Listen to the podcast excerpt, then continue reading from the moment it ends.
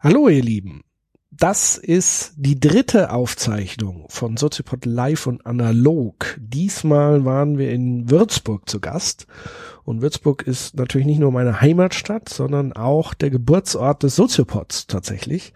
Dort haben wir die erste Episode aufgenommen, viele weitere Episoden aufgenommen. Wir haben das Buch dort geschrieben ähm, und haben da viele Stunden auch schon vor dem Soziopod eifrig über die Themen diskutiert, über die wir in unseren Podcast diskutieren. Von daher war das was ganz Besonderes in Würzburg am Theater am Neuner Platz zu sein und es war ein wunderbarer Abend, volles Haus anregende Diskussionen, begeistertes Publikum. Das ist einfach was ganz, ganz Tolles. Und das möchten wir natürlich wie immer mit euch teilen. Und hier folgt sozusagen die Aufzeichnung.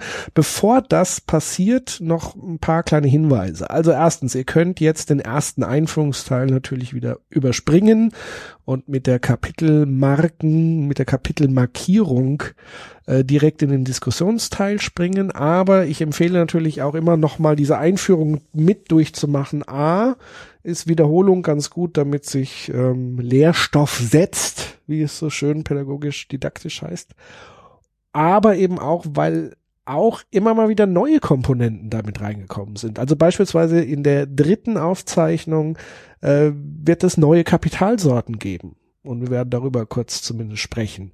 Also vielleicht lohnt es sich tatsächlich auch nochmal ein drittes Mal diesen Einführungsteil sich anzuhören und dann die darauffolgende Diskussion.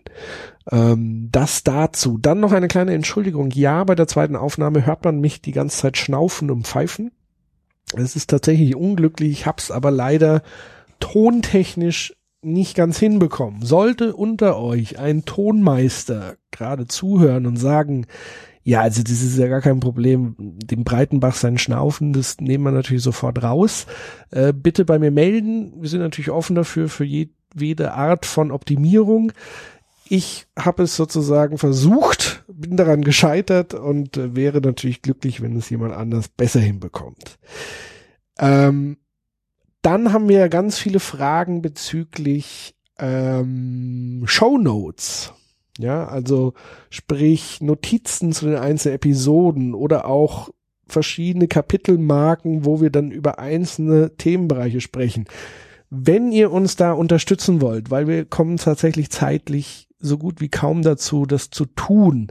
Ähm, seid ihr da auch gerne aufgefordert, da mitzuhelfen, mitzumachen und ihr würdet der Soziopod Community einen Riesengefallen tun. Das wäre super. Also wer da irgendwie mithelfen möchte, ähm, Kapitelmarken zu erstellen oder Show Notes, also sprich eine Art ähm, Linkverzeichnis zu den Sachen, die wir da ansprechen, zu den Büchern und so weiter und so fort, einfach bei uns melden. Dann auch herzlichen Dank an alle Fans, die unter soziopod.de slash Fans mittlerweile geschrieben haben, wer sie sind, warum sie uns hören und so weiter und so fort.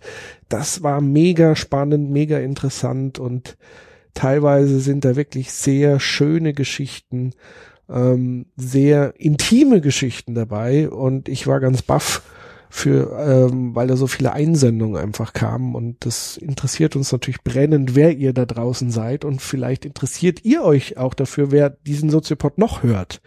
Ähm, weil viele fühlen sich da auch so ein bisschen alleine, habe ich manchmal das Gefühl, dass sie sich auch nicht trauen, in, bei ihren Arbeitskollegen das irgendwie zu sagen und Themen da weiter zu diskutieren vielleicht findet der eine oder andere ja da auch ähm, neue Weggefährten, um Themen im Soziopod mit anderen weiter außerhalb des Soziopods zu diskutieren. Also schaut doch da mal rein, vielleicht könnt ihr da neue Freundschaften bilden oder neue Diskussionsgruppen, Diskussionsbanden bilden. Bildet euch sozusagen, bindet euch, bildet euch. Dann ähm, noch ein Hinweis, das hier ist jetzt zwar die letzte Aufzeichnung in diesem Jahr vom Thema soziale Ungleichheit. Es wird aber im kommenden Frühjahr wahrscheinlich mindestens mal zwei Veranstaltungen geben, die jetzt schon eingetütet sind. Ähm, da suchen wir auch immer noch nach Förderern, also wer uns gerne einladen möchte, dass wir das Thema nochmal wiederholen oder ein anderes Thema aus dem Soziopod Kosmos Schreibt uns, wie gesagt, wir brauchen immer Fahrtkosten, eine Location, ein bisschen Honorar und dann machen wir das mit euch da draußen. Ähm, und im nächsten Jahr sind, wie gesagt, mal zwei anberaumt, zwei konkretere Sachen. Das heißt, das Thema soziale Ungleichheit und Bildung wird eifrig weiter diskutiert. Ähm, dann haben wir tatsächlich noch vor, in diesem Jahr noch eine Foucault-Folge hinzulegen. Also da werden sich einige wahrscheinlich wahnsinnig drüber freuen, weil wir so oft damit äh, genervt, will ich jetzt nicht sagen, aber gelöchert wurden, wann denn endlich Foucault und so weiter. Das wird äh, wahrscheinlich dieses Jahr noch stattfinden. Und es steht ja noch die große, der große Soziopod-Jahresrückblick an. Und da haben wir uns wieder was ganz Besonderes überlegt. Also letztes Jahr waren wir auf dem CCC, Chaos Communication, äh, Kongress in Hamburg und haben dort live unseren Jahresrückblick gemacht. Das werden wir dieses Jahr vermutlich nicht tun, ähm, sondern werden diesmal einen großen Video-Livestream machen. Und zwar eine Call-in-Show. Das heißt, wir versuchen es technisch so hinzukriegen, dass wir einen eine lange Nacht des Soziopods machen wollen und uns anhand des Jahresrückblicks so ein bisschen thematisch durchhangeln wollen. Und da habt ihr dann auch die Gelegenheit, nicht nur Fragen per, per Kommentare zu stellen, sondern ihr könnt tatsächlich dann anrufen, live in die Sendung. Das ist so der Plan, den wir versuchen umzusetzen. Diejenigen von euch, die uns bei Facebook folgen, haben das ja vielleicht mitgekriegt. Die durften ja da mit einem Like abstimmen, dass sie das wollen, dass wir das tun. Und das ist auch ähm, passiert. Also da arbeiten wir gerade dran. Und ähm, wie das Ganze dann funktioniert, werden wir euch dann noch über die üblichen Kanäle mitteilen. Da vielleicht noch zur Information ähm, an alle unsere Twitter-Follower ihr verpasst, also alle, die auf Twitter sind, aber nicht auf Facebook. Ihr verpasst, glaube ich, unheimlich viel, was auf Facebook inhaltlich stattfindet, weil da können wir wesentlich ausführlicher kommunizieren. Auf Twitter machen wir halt eher so kurze ähm, Ankündigungen, wenn eine neue Episode da ist und so weiter und so fort. Wir leiten euer Lob weiter. Wir lesen auch alles, was auf Twitter passiert, so ist es nicht. Ähm, aber wir können da nicht so ausführlich mit euch interagieren, wie das vielleicht auf Facebook möglich ist. Also überlegt euch vielleicht dann doch nochmal auf Facebook ähm, in die Gruppe oder in, auf die Seite zu kommen. Das ist so das eine. Oder ihr habt die Möglichkeit, wenn ihr euch regelmäßig informieren sollt, wenn irgendwelche besonderen Aktionen anstehen, dann nutzt doch unser Newsletter ähm, und geht auf soziopod.de. Dort findet ihr in der rechten Spalte die Anmeldung für unsere Newsletter und dort informieren wir alle Abonnenten, wenn es was Neues gibt. Wir nerven da auch nicht, sondern wirklich nur, wenn es so Sachen gibt wie eine Call-In-Sendung steht an, ein neuer Live-Soziopod steht an ähm, und ja, tut das, tragt euch da ein, dann können wir euch besser informieren. So, das waren jetzt wirklich erstmal genug Ankündigungen und jetzt geht es endlich los mit Soziopod Live und Analog in Würzburg. Viel Spaß. Alle Tiere sind gleich, aber einige Tiere sind gleicher als andere. Und es war wieder die Zeit gekommen, dass sie etwas dagegen tun mussten.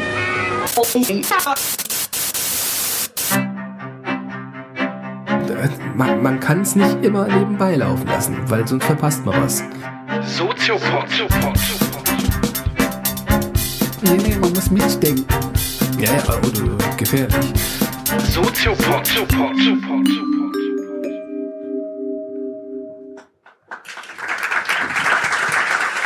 Wunderschön. Hallo. Guten Abend.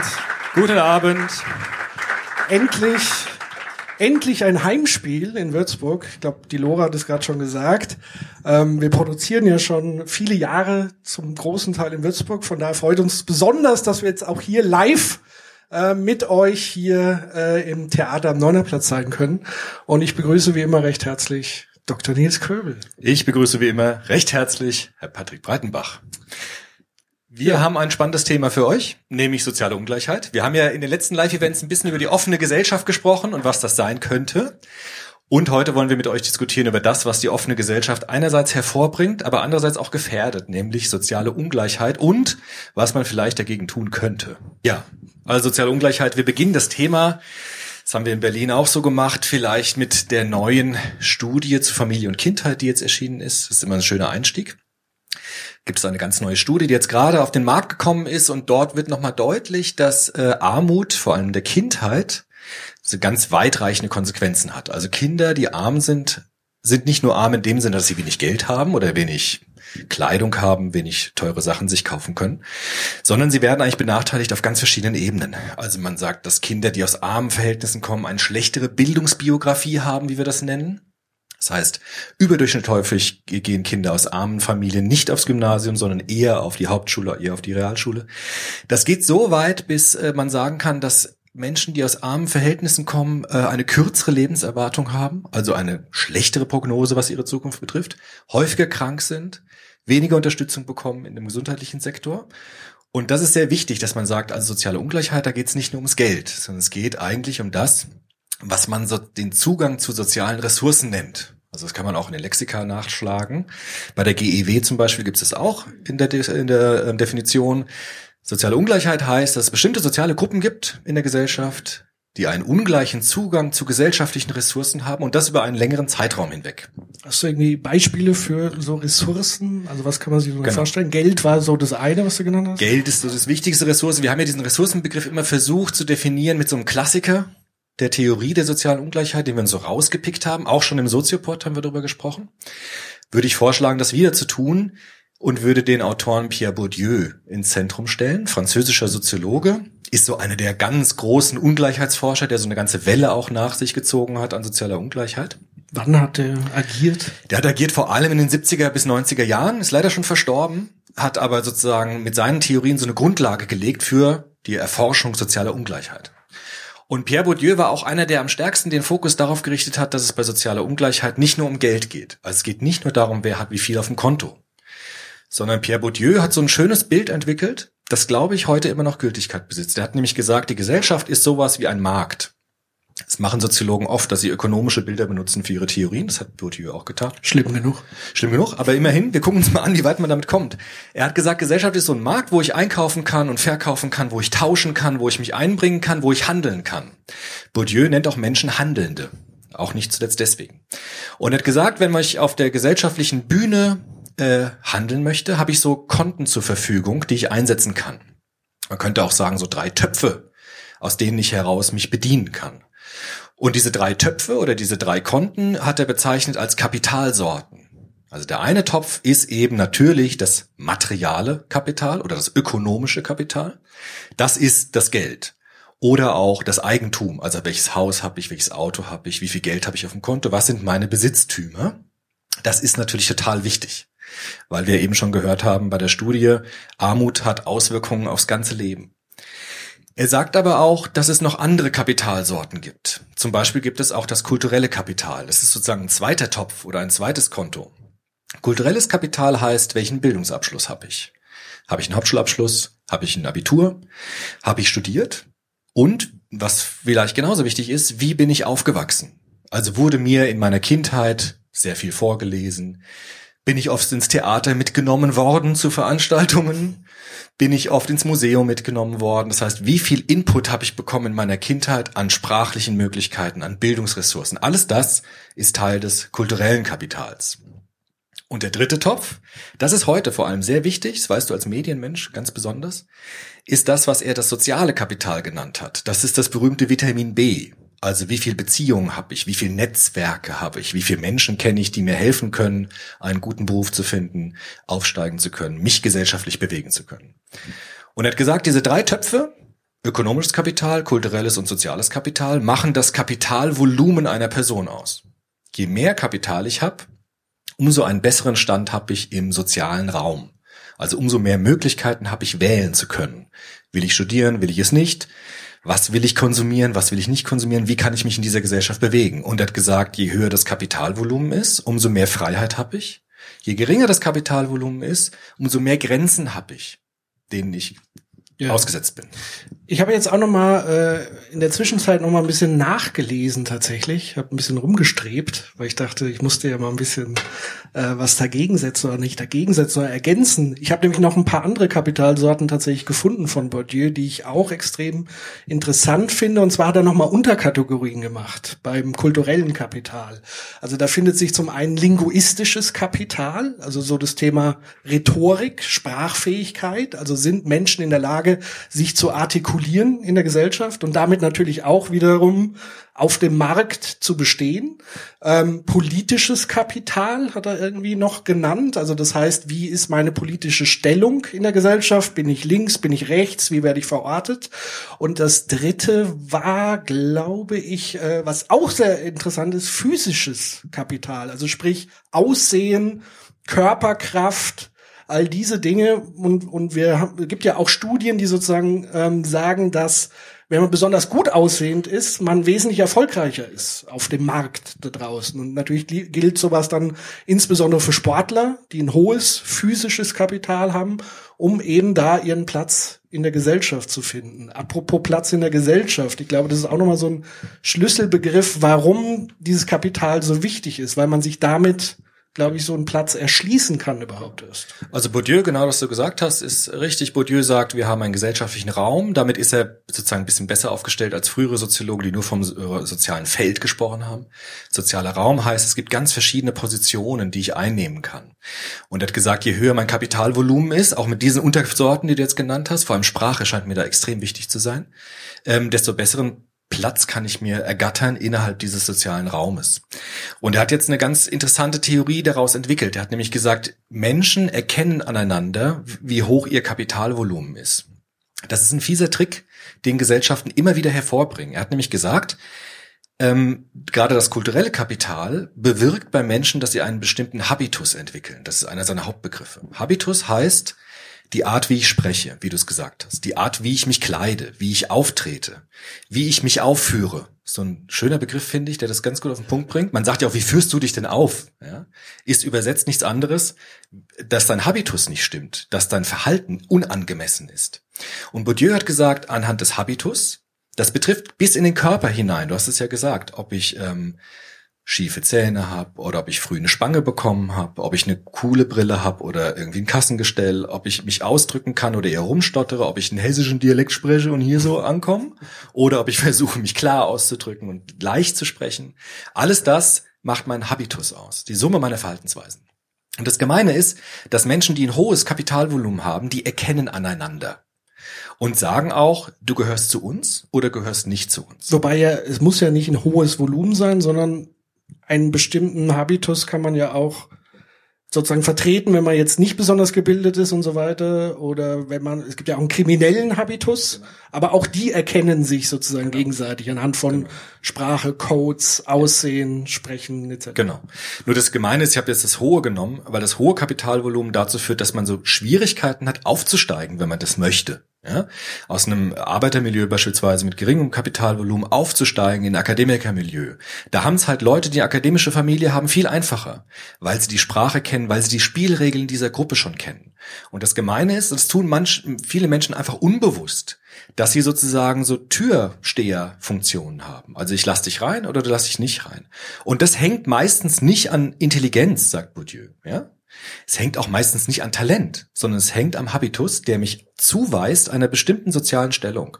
Und die sozialen Stellungen erkennen sich aneinander. Und das war der Punkt, in dem Bourdieu gesagt hat, deshalb hält sich soziale Ungleichheit so zäh. Auch wenn wir heute eine individualisierte Gesellschaft haben, so ganz plural. Aber trotzdem kriegen wir dieses fiese soziale Ungleichheitsproblem nicht gelöst, weil es sich so stabil hält durch die Sozialisation des Habitus. Ich glaube, Bourdieu war ja auch der Erste, der sozusagen dieses Narrativ, diese Erzählung durchbrochen hat, dass soziale Ungleichheit wirklich nur auf ökonomischen Punkten sozusagen beruht. Das war vorher so die soziologische Ansicht, die man eben hatte, angefangen von Marx über Weber etc. Ähm, und er hat zum ersten Mal diesen Habitus tatsächlich so ins Spiel gebracht. Wie wirken denn diese Kapitalsorten so untereinander? Also kann ich mir einen Habitus kaufen? Ja. Nee, kann man nicht, also nicht direkt. Aber er hat gesagt, es gibt so Transfers von äh, Kapitalsorten. Wenn ich zum Beispiel ein hohes kulturelles Kapital habe, dann kann ich es war zumindest bis jetzt vor kurzem so, relativ sicher sein, dass ich auch ein ähm, ökonomisches Kapital haben werde. Deshalb sagt Bourdieu, macht es natürlich einen riesen Unterschied, ob ich als Student, wenn ich Medizin studiere oder BWL, eine Zeit lang pleite bin, in der WG leben muss, weil ich keine Kohle habe, ist das eigentlich kein Problem. Weil jeder sagt, okay, du bist trotzdem später relativ sicher, dass du einen guten Job hast. Was ganz anderes ist, wenn ich eine Hartz IV beziehende, alleinerziehende Vater oder Mutter bin der sozusagen geringes Kapitalvolumen hat. Das ist eine ganz und andere Nummer. Auch wenn die Gehaltskonten gleich sind bei den beiden, macht es natürlich einen riesen Unterschied, ob mein Kapitalvolumen, das ich habe, transferierbar ist später in ökonomisches Kapital oder ob ich sagen muss, meine Zukunftschancen sind ziemlich schlecht, weil ich keine Ausbildung habe, weil ich jetzt in Hartz IV äh, gefallen bin und wenig Chancen auf diesem Arbeitsmarkt habe. Deshalb ist nicht das Geld das Einzige, was wichtig ist.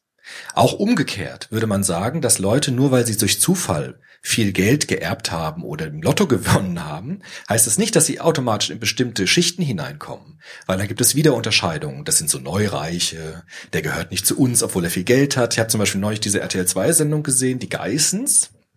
Die kennt man ja. Der typ, Robert. Ja, der Typ hat unheimlich viel Geld. Und gute Zähne. Ja. Aber an dem kann man wunderbar sehen, was Bourdieu gemeint hat mit dem Habitus. Wie der sich aufführt. Ich meine das jetzt einfach deskriptiv, ja, soziologisch. ich kenne den ja gar nicht, aber ich weiß auch nicht, ob das so stimmt, was diese Show da von ihm zeigt. Ist es auch inszeniert? Ist auch inszeniert. Aber auch wenn es inszeniert ist, kann man daran sehr schön sehen, was Habitus bedeutet. Es gibt ganz viele Menschen aus oberen Schichten, die mit dem nichts zu tun haben wollen. Ja, also äh, Leute wie Politiker wollen sich mit dem nicht sehr gerne sehen lassen oder Leute aus der Wirtschaft wollen sich jetzt nicht mit dem abbilden lassen, weil obwohl der ganz viel Geld hat, ist sein Habitus einer, der nicht dazu passt. Und da sagen Leute, der gehört nicht zu uns. Es gibt so wunderbare Sprichwörter, die das auf den Punkt bringen. Viele Menschen sagen, der ist nicht aus unserem Holz geschnitzt. Oder er hat nicht den gleichen Stallgeruch. Hat nicht den gleichen Stallgeruch. Ja? Eine Kuh in Pariser Schuhen naja, die Kuh tut so, als ob sie keine Kuh wäre, aber man sieht sofort, dass die sich nur verkleidet. Ja, die ist gar nicht so, wie sie tut. Und das, sagt Bourdieu, sind die feinen Unterschiede, so heißt auch einer seiner Hauptwerke. Und er sagt, das ist das Fiese in unserer Gesellschaft, dass wir natürlich auf der Oberfläche sagen, alle Menschen sind gleich und alle haben die gleichen Chancen und wir sind ja alle untereinander solidarisch. Aber die feinen Unterschiede, die vor allem sprachlich markiert werden, Du bist nicht aus meinem Holz geschnitzt. Du gehörst nicht zu uns. Spiel nicht mit den Schmuddelkindern. Ja, schönes Lied, das es sehr schön auf den Punkt bringt. Zeigt, dass soziale Ungleichheit sich vor allem über Symbole transportiert, über Sprache, über Aussehen, über Gestus. Ja, das ist sozusagen das Entscheidende. Ich habe da auch noch ein schönes äh, Umkehrbeispiel. Äh, ich habe vor kurzem auch eine Dokumentation gesehen über einen Typen namens Milliarden Mike. Und das war ein, ich glaube, der größte Betrüger aller Zeiten in Deutschland. Was hat er gemacht? Er hat sozusagen die, die Superreichen abgezockt. Er hat den Villen verkauft, die er gar nicht besessen hat. Ähm, und sein größter Coup war irgendwie, er hat dann irgendwann seinen eigenen Tod vortäuschen müssen, äh, weil man irgendwie auf die Schliche kam. Er hat das geschickt wieder ausgeglichen, indem er sich als sein eigener Zwillingsbruder ausgegeben hat. Und die Leute haben jemand das aber abgenommen. Und er hat es so beschrieben, wie er das gemacht hat, indem er nämlich tatsächlich in diesen Habitus hinein ist. Also er selber stammt aus einem klein bis großkriminellen Milieu, war irgendwie vorher Zuhälter ähm, und hat es dann aber geschafft durch sein Auftreten. Also er ist mit einem dicken Auto vors dicke Nobelhotel vorgefahren, hat die dicken Uhren getragen, Anzüge und konnte sich seiner Sprache, seinem Habitus so anpassen, dass die Leute ihn sozusagen als einer von ihren identifiziert hat, das Vertrauen sozusagen hergestellt haben und dann konnte er sie wunderbar über den Tisch ziehen. Also das heißt, es ist durchaus möglich, Habitus mehr oder minder auch vorzutäuschen oder halt Menschen da so ein bisschen auszutricksen. Auch zu trainieren. Genau. Also es gibt ja auch Vorstellungstrainings, ne, für Vorstellungsgespräche. Da geht es halt darum, mich gut verkaufen zu können. Das ist, viele sagen, dass auch in der akademischen Liga, so Uni und so in meinem Feld, äh, äh geht es da wirklich darum, dass du der Schlauste bist oder der Beste bist oder der Intelligenteste bist? Meistens nicht so. Es geht darum, dass du zeigen kannst, dass du hierher gehörst, dass du die Spielregeln kennst, dass du dich ausweisen kannst als jemand, der dazugehört. Das ist gut. Es geht darum, dein Netzwerk zu vergrößern. Das wird mir jetzt immer geraten, ja. Also Herr Köppel, Sie müssen an Ihrem Netzwerk arbeiten. Ja? Soziopod ist doch ganz gut. Das hilft Ihnen vielleicht für Ihr Netzwerk. Ich sage, ich habe das deshalb gar nicht gemacht, ja. Aber trotzdem ist es wichtig zu sagen, ich kenne die richtigen Leute, die erkennen mich und das gibt mir Chancen wie Eintrittskarten. Ja? Und dieses, gerade dieses Vitamin B, diese sozialen Netzwerke, das ist heute extrem wichtig, vielleicht sogar noch wichtiger als das, was man wirklich drauf hat, was man kann, sind diese Beziehungen. Und die äh, öffnen mir Türen oder verschließen mir Türen. Bevor wir jetzt zum Thema Bildung kommen, sozusagen als, als Schlüssel, als möglicher Schlüssel zur Überwindung von sozialer Ungleichheit, würde ich tatsächlich aber nochmal die provokante Frage stellen, Warum ist es eigentlich wichtig, soziale Ungleichheit entgegenzuwirken? Weil du hast ja vorhin schon angedeutet, man könnte es fast als einen naturalistischen Zustand beschreiben. Also jeder wird unterschiedlich in die Welt hineingeworfen. Ich sage da nur immer den berühmten Watzlawick-Spruch, man kann bei der Wahl seiner Eltern nicht vorsichtig genug sein. Ähm, das heißt, ich habe eigentlich keine Chance, wenn ich hier auf die Welt komme, vorab sozusagen Optionen zu haben, sondern ich muss sie mir erarbeiten in unterschiedlicher Konstellation.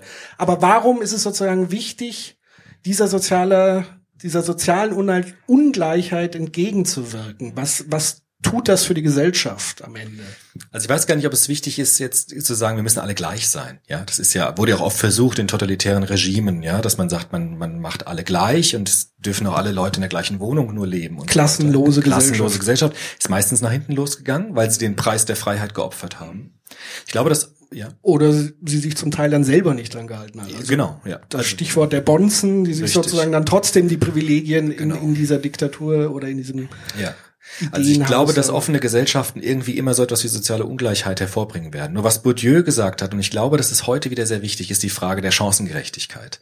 Bourdieu hat gesagt, wir leben in einer Illusion, die auch medial oft vermittelt wird. Zu sagen, wir starten alle an der gleichen Position und wir laufen los. Und wenn du schnell bist und gut bist und tüchtig bist, dann bist du eben vorne. Und wenn du faul bist oder nicht so tüchtig bist, bist du weiter hinten. Dann ist es deine Schuld.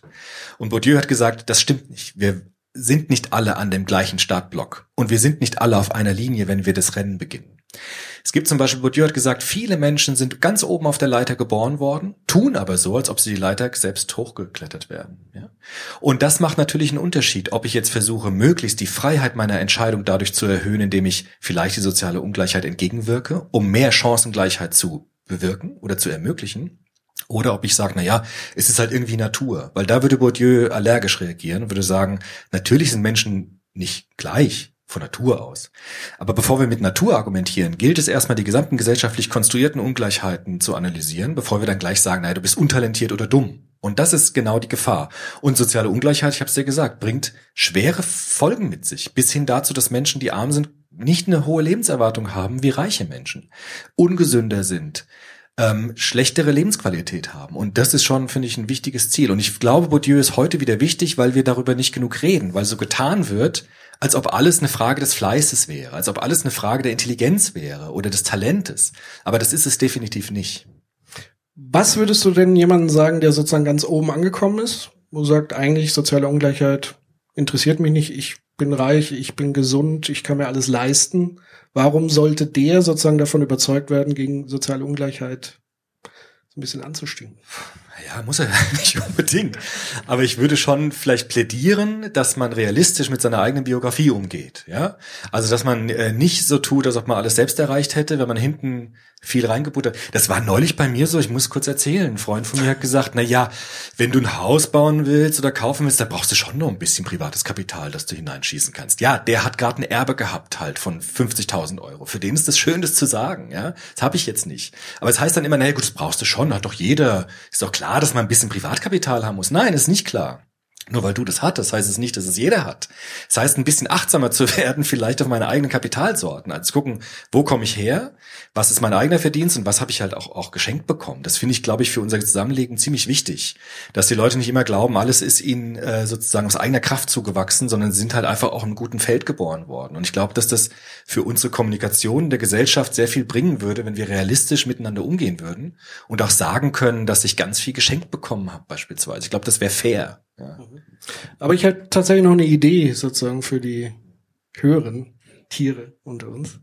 Ähm, tatsächlich ja der, der, der Stichpunkt oder Stichwort ähm, sozialer Frieden in einer Gesellschaft. Also wir leben ja tatsächlich in einem Land ähm, und man merkt ja, dass sozusagen viele Superreichen sich vor allen Dingen in anderen Ländern immer stärker abschotten. Also sie leben dann wirklich in so Hochsicherheits, äh, fast schon gefängnisartig. Äh, dahinter ist zwar dann heile Welt, aber ich glaube, es fühlt sich am Ende doch ein bisschen an wie ein Gefängnis, weil man weiß halt einfach, außenrum sind die Ärmsten der Armen, die Kriminalität explodiert, man hat Drogensucht etc. pp. Und das sind ja alles Dinge, von denen ich mich auch als Superreiche nicht langfristig abschotten kann. Also das heißt, auch meine Lebensqualität als, als Privilegierter sinkt mit dem, mit der Erhöhung von sozialer Ungleichheit. Also da besteht eine eindeutige Korrelation, wie auch ein paar Wissenschaftler mittlerweile festgestellt haben. Ähm, wenn wir uns jetzt sozusagen darauf einigen, okay, es könnte eine gute Idee sein, soziale Ungleichheit sozusagen entgegenzuwirken, ähm, da wäre Bildung ein möglicher Schlüssel. Sag ja. doch mal was zu dem Bildungsbegriff, den wir genau. bevorzugen. Ja, das hört man halt immer wieder auch bei Politikern. Ne? Also wenn man sie fragt, was macht man dagegen? Bildung, Bildung, Bildung. Das stimmt auch. Also Bildung ist ein wichtiger Schlüssel. Nur wird heute, glaube ich, ein bisschen äh, vergessen, was Bildung eigentlich bedeutet, weil wir haben häufig in der Diskussion, auch in den Medien, einen sehr verkürzten Bildungsbegriff, sehr oberflächlich. Bildung heißt bei uns heute eher so Wissensansammlung. Das sagt man ja auch, äh, bist du was, also hast du was, bist du was, Wissen ist Macht, ja. Das zielt alles auf diese soziale Ungleichheit übrigens, ne? Wissen ist Macht heißt ja, kulturelles Kapital gibt mir Freiheit. Das ist eine Übersetzung davon. Und ich glaube, wenn man sich den Bildungsbegriff nochmal vergegenwärtigt, den, der, der klassische Bildungsbegriff bei Humboldt und dann später bei Peter Biri, der auch hier auf dem Büchertisch liegt, habe ich gesehen, über den wir auch mal eine Folge gemacht haben. Der würde sagen, Bildung, wenn sie ernst genommen wird, bedeutet sehr viel mehr. Bildung zielt nämlich auf das, was ich eben gesagt habe, nämlich ein neues Verhältnis zu mir selbst einnehmen zu können. Das heißt, Bildung, wie Peter Biri sie beschreibt, würde bedeuten, dass ich das Wissen verwende, das sich mir zur Verfügung steht, in Schule, Universität, aber auch durch eigene äh, Praxis, dass ich das verwende, um, meiner, um an meiner Identität zu arbeiten. Ja, für mich zum Beispiel war das Lesen von Bourdieu ein Bildungsereignis, weil ich plötzlich einen anderen Blick auf meine Biografie bekommen habe. Weil ich gemerkt habe, dass ich sehr viel natürlich an Rüstzeug mitbekommen habe, bevor ich überhaupt eingeschult worden bin. Dass ich den Soziopod deshalb ganz gut machen kann, weil wir äh, ein ganz gutes kulturelles Kapital im Hintergrund haben. Und das bedeutet eigentlich Bildung, dass ich zum Beispiel einen Wissensinhalt aufnehme und ihn in mir wirken lasse. Peter Biri hat so einen wunderbaren Satz gesagt. Er hat gesagt, ähm, Bildung heißt, dass derjenige, der ein Buch liest, nach dem Lesen des Buches ein anderer ist als vorher. Das ist eigentlich Bildung. Das heißt, Bildung heißt, an meiner Persönlichkeit zu arbeiten. Also eben nicht dieses klassische, man nennt es ja mittlerweile so schön Stoffpolemie, reinschaufeln, rauskotzen, wieder verdrängen oder vergessen, ähm, sondern tatsächlich zu gucken, wie finde ich Orientierung an den Fakten, an das Wissen? Also was kann ich, welche Kompetenzen kann ich im Zweifel auch entwickeln? Würdest du sagen, dass sozusagen unser heutiges Schulsystem dem Bildungsbegriff von Biri Genüge leistet? Ja, na, ich glaube nicht. Also ich glaube, dass es ein bisschen verkürzt ist, was mir auch, ich kann es auch für die Universitäten sogar ganz stark sagen. Das, das habe ich ja ganz oft auch erzählt, ich glaube im Soziopod auch. Ich habe ja auch jetzt eine Vorlesung gehalten und in dem Moment, wo das Thema Klausur äh, vorkommt, das Wort fällt, ja? Das Wort Klausur, am Ende schreiben wir eine Klausur. Ist auch fair, unfair zu sagen, wir schreiben, ihr schreibt eine Klausur. ja? Ihr müsst eine Klausur schreiben. Merke ich schon am, am, am Gestus und Habitus der Studenten, es verengt sich etwas. Ja? Also diese ganzen Inhalte, die vorher noch sehr schön diskutiert worden sind, verengen sich auf die Frage der Klausur. Und dann gibt's ein Geschachere. Ja? Können Sie es nicht vielleicht noch ein bisschen weiter eingrenzen? Können Sie nicht die Frage schon mal sagen oder zumindest andeuten oder so? Kann man das in Ihrer Sprechstunde vielleicht erfahren, wenn ich dann später nochmal komme oder so? Das ist ein Problem. Also ich glaube, dass diese ganz starke auf äh, Prüfung hin orientierte Bildung, die wir heute haben, auch in den Universitäten, auch in den Schulen, eigentlich so das saftigste Stück Bildung ein bisschen wegnimmt. Weil Bildung, hat schon Humboldt gesagt, ist eigentlich das, was man freiwillig macht, dass man macht, weil es eben mir etwas bringt und nicht, weil am Ende des Schuljahres oder des Semesters eine Prüfung stattfindet. Und ich glaube, diese Zuspitzung auf Prüfung und Abfrage, wie du es eben genannt hast, das ist, glaube ich, etwas, was Bildung manchmal auch blockieren kann. Und davon müssen wir uns irgendwie wieder lösen. Ich habe jetzt auch keine, ich, ich weiß, dass ihr jetzt fragen werdet, wahrscheinlich, wie soll man es machen? Ich kann es auch nicht, ich habe kein Patentrezept, ja. Aber ich glaube, dass das eine Entwicklung ist, die nicht gut ist. Auch gerade die Modularisierung der Studiengänge, die starke Verschulung der Universität. Ich glaube, das ist ein Problem ja, man könnte ja zum Beispiel jetzt einfach mal hernehmen, die, die Kapitalsorten, die wir vorhin genannt haben, und könnte sozusagen den Brückenschlag machen. Welche Kompetenz müsste ich eigentlich erwerben, um dieser Kapitalsorte, um diese anzuhäufen? Ja. Also wenn man jetzt tatsächlich auch so eine Unterordnung hat wie ähm, linguistisches Kapital, dann ist es wichtig, mindestens mal eine Sprache sehr gut zu sprechen, äh, rhetorisch gewandt zu sein. Also das Thema Rhetorik, weiß ich nicht, inwieweit das sozusagen im heutigen Schulsystem stattfindet. Also auch dieses sich präsentieren, sich aufführen, also diese Dinge. Ähm, das ist, glaube ich, so ein ganz, ganz wichtiger Bereich. Aber generell sozusagen die, die Selbstreflexion, die Persönlichkeitsentwicklung, also zu gucken, erstmal herauszufinden, welchen Habitus habe ich denn eigentlich von außen gesehen und möchte ich da überhaupt was verändern? Das ist sowieso Schritt eins. Also man kann ja nicht sozusagen den Leuten befehlen, sie müssen ihren kompletten Habitus ablegen, was auch gar nicht funktioniert und was auch immer Probleme erzeugt. Weil man muss sich das ja so vorstellen, wenn man einen Habitus hat und man möchte ihn verändern, dann treten Probleme einfach auf, weil ich eine andere Lebenswelt betrete. Ähm, ich glaube, Bourdieu hat sogar selber mal gesagt, äh, das ist so wie der Fisch, der an Land geht. Der fängt auf einmal an so und kriegt keine Luft mehr. Ich glaube, so kann man sich das auch so ein bisschen vorstellen. Und wir haben da auch in den, in den letzten Live-Auftritten immer das Paradebeispiel von Bushido ähm, genommen, also den Gangster-Rapper, ähm, der ja mit verhaltensauffälligen Texten auch aufgefallen ist, sich aufgeführt hat.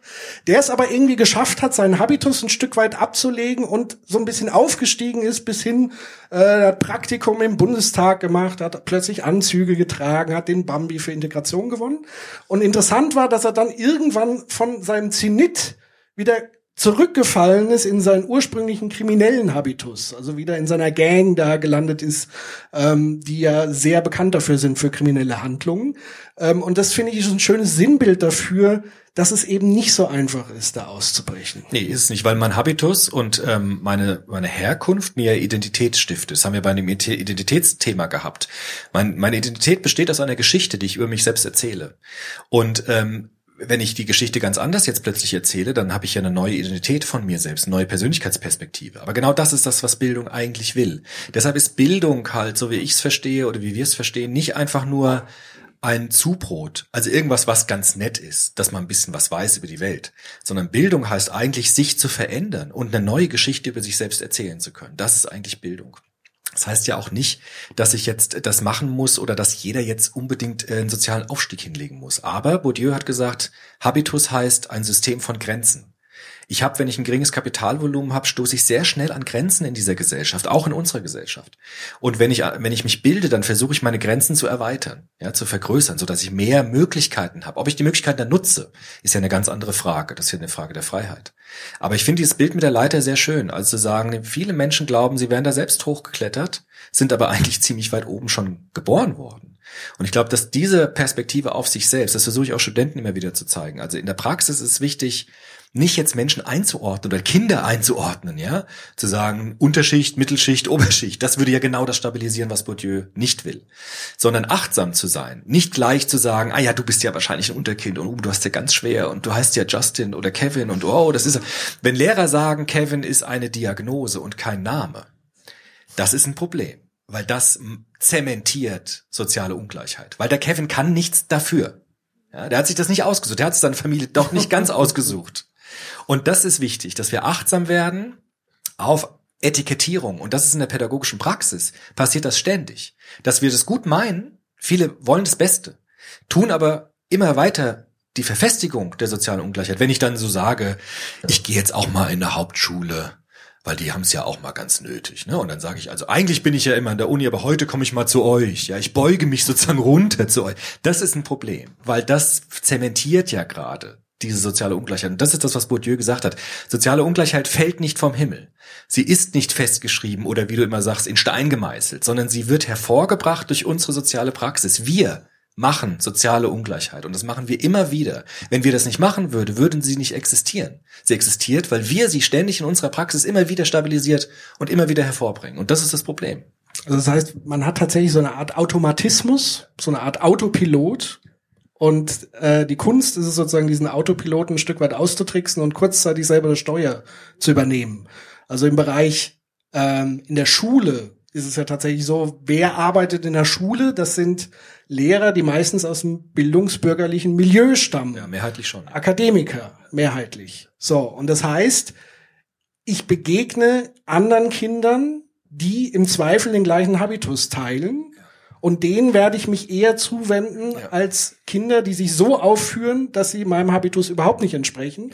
Und da tendiere ich im Zweifel dann auch zu, die so ein bisschen eher entweder liegen zu lassen oder, wie du gesagt hast, so ein bisschen von oben herab äh, zu behandeln. Auf der anderen Seite muss man natürlich aufpassen, dass man das Handeln dieser Lehrer nicht auch wiederum stigmatisiert und eben nicht sagt, nur weil dir das passiert, bist du so und so. Ähnlich wie, wie bei äh, rassistischen Äußerungen, dass man sofort schließt, das ist ein Rassist, weil ihm mal der Fauxpas passiert ist, das. Ähm, sondern da einfach versuchen zu ermutigen, so ein Bewusstsein dafür zu entwickeln, dass das passiert, dass Etikettierung passiert und sehr stark passiert. Also auch zum Beispiel, wenn ein Elternabend ist und es gibt ähm, Eltern, die eher aus, sage ich mal, aus auch aus dem bildungsbürgerlichen Milieu, die alles dafür tun, dass ihre Kinder weiterkommen, die sind da, die machen Druck.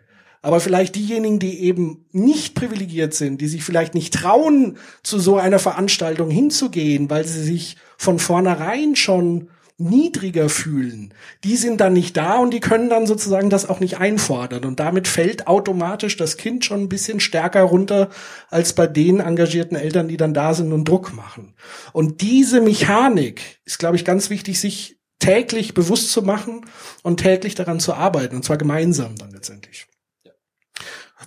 Ich würde sagen, das ähm, ist eine schöne Überleitung, um sozusagen, dass ihr euch jetzt Fragen überlegt oder Diskussionspunkte überlegt, die wir dann gemeinsam hier diskutieren. Und ihr könnt euch aber jetzt noch mal schnell stärken, ähm, was zu trinken holen. Und wir sehen uns in einer Viertelstunde wieder. Bis gleich. Hallo. Hallo, ich bin Martin. Hallo Martin. Was ist dein Beitrag oder Frage? Oder Ähm, ja, ich möchte ganz gerne einfach mal kritisch reinsteigen. Ähm, gerade mit dem Begriff soziale Ungleichheit, das klang für mich immer so, als ob da eigentlich gemeint ist, man sprechen von sozialer Ungerechtigkeit. Und es geht gar nicht so sehr um, um einen fachlichen Sachbegriff, also sozusagen einen deskriptiven Begriff, sondern eigentlich eine moralische Wertung und wir wollen da irgendwas anstellen. Und für mich ist da so in dieser ganzen Aufbereitung, wie das Thema ähm, bisher da war, ist so die Frage, ob wir da nicht auf einer Scheinebene uns unterhalten. So ist ja viel Bildung, also Bildung ist sozusagen auch ein Schwerpunkt für heute in diesem Thema. Und eigentlich ist es doch eher so für mich das Bild, wir leben in einer hierarchischen Gesellschaft. Und dieses Bild wird ja aus meiner Sicht nicht in Frage gestellt. Das heißt, wir stellen nicht in Frage, ob wir eine Bundeskanzlerin ganz oben haben. Ähm, also das politische System ist hierarchisch. In der Arbeit haben wir normalerweise auch Chefstrukturen. Das heißt, auch die sind hierarchisch organisiert. Und das Bildungssystem natürlich genauso. Das heißt, wir haben schon die angefangene Dreiteilung sozusagen im unteren Bereich, die dann noch verschiedenstufig ausgearbeitet sind. Das heißt, die Frage ist, wenn wir uns da der Bildung widmen, ist es nicht eher ein Schaukampf sozusagen, wir wollen uns da mal eine Debatte liefern, weil wir können da ja viel schrauben, ähm, nur ohne Effekt.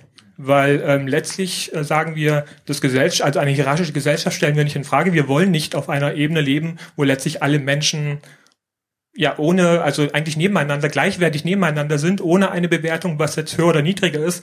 Auch Thema sozialer Aufstieg. Allein der Begriff ist doch schon die Frage, hä? Äh, wieso muss ich irgendwohin eigentlich ankommen? Weil eigentlich geht es ja darum, ein angenehmes, schönes Leben zu führen. Und da ist eben die Frage, es hat halt viele Auswirkungen heute in der Struktur. Äh, wenn ich nicht hoch genug komme, kostet es mich Lebensjahre. Deswegen wäre die Frage eigentlich, ähm, wäre es nicht tiefer zu gehen und sagen, nicht in der Bildung, Bildung ist nur das Symptom wieder, was die hierarchische Anwendung in der Gesellschaft abbildet, zu sagen, äh, wir müssten viel mehr Grundlagen in Frage stellen, wie wir miteinander leben wollen. Ähm, ich würde gerne was zu, zu dieser Hierarchie sagen. Also ich glaube einerseits nicht, dass das nicht in Frage gestellt wird. Sicherlich im sozusagen im wahrgenommenen Mainstream oder wie man auch immer das sagen will, vielleicht erweckt es den Eindruck, als ob das so wäre. Ähm, aber gerade, ich sag mal, ich arbeite im Bereich, wo es viel darum geht, das Thema digitale Transformation. So das Stichwort. Und äh, das ist eben nicht nur einfach, wir benutzen jetzt mehr Technik und ähm, Pipapo und machen irgendwas in sozialen Netzwerken, sondern da steckt auf der anderen Seite auch ein Sozio soziologisches Phänomen dahinter, ein Gesellschaftsthema, nämlich ähm, so das Stichwort New Work, neue Arbeit. Wie arbeiten wir eigentlich in Zukunft zusammen? Und ich glaube, dass viele, die diese Transformation mit vorantreiben wollen, erkannt haben, dass wir in Zukunft ganz anders arbeiten müssen, nämlich kollaborativ, gemeinsam, in Teams und so weiter. Und die eben daran arbeiten, dass diese klassischen Hierarchien im Grunde genommen ähm, veraltet sind. Gerade wenn man so im Bereich Innovationen und so weiter denkt. Ähm, das heißt, da findet, glaube ich, schon eine Transformation statt, auch im Kopf. Die hat sich jetzt vielleicht noch nicht in alle gesellschaftlichen Bereiche übertragen, aber selbst im Schulbildungsbereich gibt es ja immer stärker Ansätze. Also es gibt zum einen reformpädagogische Ansätze, wo man diese Hierarchie auch ganz klar in Frage stellt. Also dieses klassische Modell von oben herab Frontalunterricht, der Lehrer ist der Chef. Da gibt es schon viele, viele Jahre so Konzepte wie ähm, Lernen durch Lehren, wo ja wirklich diese, diese Hierarchie umgekehrt wird. Also die Schüler wollen den Lehrern sozusagen was beibringen und bringen sich damit selber was bei. Also das ist so dieses Konzept, was dahinter steht. Also ich glaube schon, dass in vielen Bereichen diese Hierarchie in Frage gestellt wird und dass das auch tatsächlich ein wichtiger Punkt ist. Und ich glaube, den Bildungsbegriff, den wir sozusagen versucht haben zu vermitteln, geht eben genau weg eigentlich von diesem hierarchischen Begriff. Also wenn wir sagen, wir machen eher die Innenschau, die Selbstreflexion. Das war ja das, was für uns Bildung wesentlich stark was ausgemacht hat. Ähm, von daher bleibt, glaube ich, so Bildung wichtig, aber eben dieser Teil der Bildung. Und es stimmt natürlich schon, dass man diese hierarchischen Strukturen schon auch in, in Frage stellen muss, weil es natürlich soziale Ungleichheit mit verfestigt. Also da gebe ich dir schon recht. Aber ich glaube schon, dass das mit stattfindet im Moment.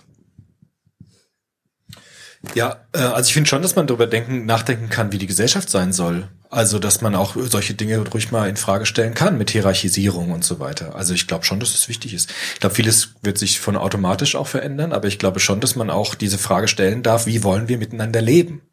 Also diese Frage ist im Moment nicht sehr populär, glaube ich. Wird auch vielleicht nicht sehr stark angetastet, aber ich glaube, die ist sehr wichtig.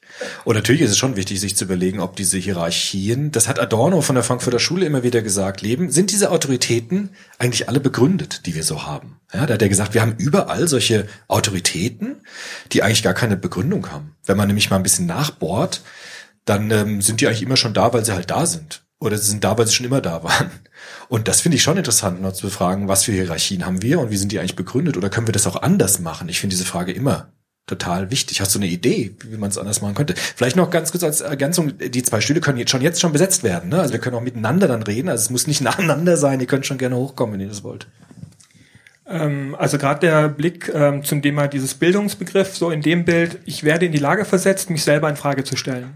Ähm, weil das ist das, was mir eigentlich immer so durch die Bank gefehlt hat. Das Thema für mich bedeutet das kritisches Denken. Das heißt, nicht nur in der Lage zu sein, einen Gedanken nachzuvollziehen, sondern tatsächlich auch währenddessen schon daran zu kritisieren, so wie ich es ja sozusagen jetzt hier mache, wenn ich hochkomme und was einwerfe.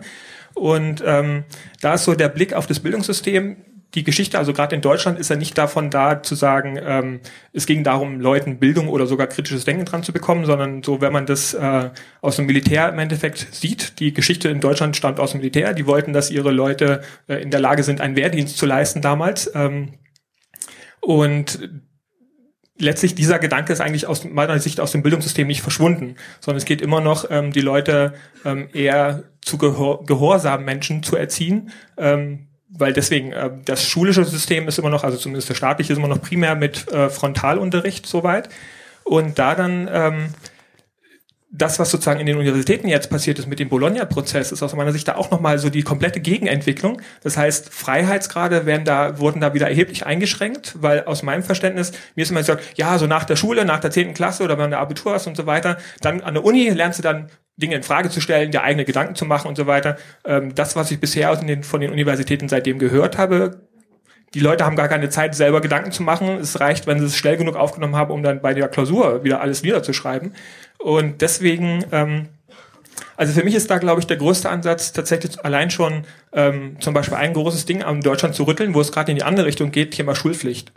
Das heißt, die Frage ist, ist es nicht wichtiger, die Schulpflicht vorher in Frage zu stellen und zu sagen, wir schaffen die Schulpflicht erstmal ab, obwohl sie scheinbar kontraproduktiv ist, aber erstmal diesen Zwang sozusagen, diese Hierarchie, diese, eben die Hierarchie allein dort schon aufzulösen, zu sagen, äh, Menschen entwickelt euch zu eigenständigen Individuen ähm, und nicht sozusagen in die Struktur, wo wir euch dann nachher optimal einsetzen können. Das finde ich ganz interessant, weil ein Pädagoge mal gesagt hat, wenn wir die Schulpflicht zu einem Schulrecht umwandeln würde, da würde sich von heute auf morgen alles ändern eigentlich. Ne? Du hast nicht eine Pflicht auf Schule, du hast ein Recht, in die Schule zu gehen. Das würde total viel verändern. Ich glaube, das sind interessante Gedanken dieser Schulpflicht. Das wurde schon oft auch problematisiert von Soziologen. Diese Schulpflicht, die macht eigentlich Bildung so ein bisschen kaputt. Weil ähm, Bildung heißt ja gerade freiwillig, das zu machen und dann Pflicht dazu ist ein Problem. Ähm, Finde ich interessante Gedanken. Also zu sagen, warum ist nicht Schulpflicht, sondern Schulrecht? Ich habe ein Recht darauf, in die Schule zu gehen und ich kann das sogar auch einfordern, dass ich das darf. Ja, das finde ich einen spannenden Gedanken. Das bedingt aber natürlich, dass sozusagen jeder den gleichen Bildungsbegriff hat am Ende, weil da, sonst hat man wieder die Problematik, wenn man die Schulpflicht abschafft, dass man wiederum soziale Ungleichheit wiederum auch verstärkt. Also die Gefahr ist sozusagen da, bei denjenigen, die sozusagen sich ein, in einem Milieu aufhalten, wo Schule eben oder Bildung überhaupt gar kein Thema ist. Ähm, das heißt sozusagen, man kann die Schulpflicht sozusagen auch interpretieren als eine Überwindung sozusagen. Also das heißt, man muss vorher schon so viel Bildungsarbeit leisten, damit die Leute auch wirklich verstehen, dass es ein Recht auf Bildung gibt. Ansonsten hat sozusagen die Schulpflicht immer noch die Mechanik gehabt, dass Leute zumindest mit Bildung in Kontakt gekommen wären, wo sie vielleicht freiwillig gar nicht ähm, das getan hätten. Ich auch ganz kurz will ich. Ähm, ähm weil da ist nämlich genau, also das eine, ich habe ein bisschen Schwierigkeiten mit etwas als Recht einzusetzen, weil dann äh, gibt es wieder jemand, der fordern kann und dann müssen andere gezwungen werden, es zu ermöglichen. Und das andere ist, ähm, da, da, da schwingt schon wieder mit, dass Bildung sozusagen der Begriff wäre. Das heißt, jemand, der nicht unseren klassischen Bildungsbegriff erfüllt, hätte keine Bildung. Das heißt, da kommt ja schon wieder genau der Punkt. Das heißt, was wäre denn für jemanden, der eben nicht in die Schule muss, sondern irgendwo seinen Platz im Leben findet? Äh, ab wann hat er genug Bildung genossen, um seinen Platz sozusagen zu haben? Oder warum hätte der woanders hingemusst? Weil das ist ja immer die Frage. Aber das sagt keiner. Das sagt nee, nee, aber, keiner, dass naja, doch, das schwingt dann so ein bisschen mit, so von wegen jemand, der eben aus einer Gruppe kommt, die sozusagen mit dem Schulsystem nicht so vertraut ist, das nicht so toll sieht und sagt, nee, du, das ist nichts für dich und ihn dann sozusagen in Anführungszeichen davon abhalten, auf einen höheren Schulweg zu gehen, aber der trotzdem seinen Weg im Leben findet. Die Frage ist, ähm, also wer entscheidet denn da jetzt, was sozusagen der richtige Weg ist und der für ihn ausreicht, als zu sagen, weil das ist ja auch wieder von außen aufgestülpt, zu sagen, nee, also wenn, wenn dich sozusagen deine Familie davon abhält, deswegen hast du kein Abitur und so weiter. Und warum, die Frage ist doch eher, ob er mit seinem Platz glücklich ist und nicht, ob er im Endeffekt eine bestimmte Bildungsnorm erfüllt. Ich würde sagen, das Individuum soll es entscheiden, wo es hin will in der Gesellschaft und nicht halt eben die soziale Ungleichheit. Also ich glaube halt, es gibt auch Akademikerkinder, die sagen, ich möchte gern Tischler werden weil ich habe keinen Bock auf Arzt und Ingenieur und Lehrer, ich bin guter Handwerker und ich möchte diesen Beruf wählen. Das ist doch super. Bourdieu hat doch nur gesagt, dass die Entscheidungsfreiheit so ungleich ist. Also wenn ich den Aufstieg machen will, aus einer sozial äh, unteren Schicht in die höhere zu kommen, dann habe ich es halt einfach ganz viel schwieriger als jemand, der schon oben ist. Und nur das ist ja gesagt. Und ich würde sagen, wenn jemand seinen Platz in der Gesellschaft frei wählen kann, dann ist es doch ein tolles Ziel. Und nicht zu sagen, der, der aufsteigen will, hat's halt super schwer, weil er dieses Kapital nicht hat. Das ist doch das, was Bourdieu meint. Niemand würde doch sagen, du musst dahin oder du musst dahin, sondern ich würde sagen, je höher die Freiheit ist des Individuums, sich entscheiden zu können, wo es hin will in unserer Gesellschaft, umso besser ist der Zustand einer Gesellschaft, so würde ich das sagen. Ich heiße Margarete, ich Hallo. wohne hier in der Zellerau und das Thema von heute ist das Thema der Zellerau. ähm, Zwei Sachen würde ich gerne zu dem Zugehörigen sagen, weil ich das auf dem Hintergrund, dass ich hier lebe und die Schule gleich nebendran ist und alle Bildungseinrichtungen hier sind. Ähm, ich würde das Thema von Ihnen gerne erweitern auf Erziehung statt Bildung und soziale Ungleichheit, um da auch den Blickwinkel etwas zu verändern, wer da wirksam ist wer da auch was bewirken kann und damit noch einen weiteren Begriff einbringen, den die Erziehungspläne oder Bildungspläne jetzt in der vergangenen Zeit gebracht haben, den der Selbstwirksamkeit. Also im Elementarbereich, da bin ich tätig, ähm, ist es eigentlich, ob man es Erziehungsziel nennt oder Kompetenz, äh, das, was im Moment auf allen Ebenen versucht wird, ähm, zu vermitteln, zu lernen, umzusetzen, dass ich von klein auf spüre, mit dem, was ich bin und habe, kann ich was. Und wenn das eine Grundhaltung, eine Grundeinstellung ist zu mir und zur Welt, dann habe ich einen Schlüssel. Das ist relativ gut möglich im Elementarbereich durch die dortigen Strukturen.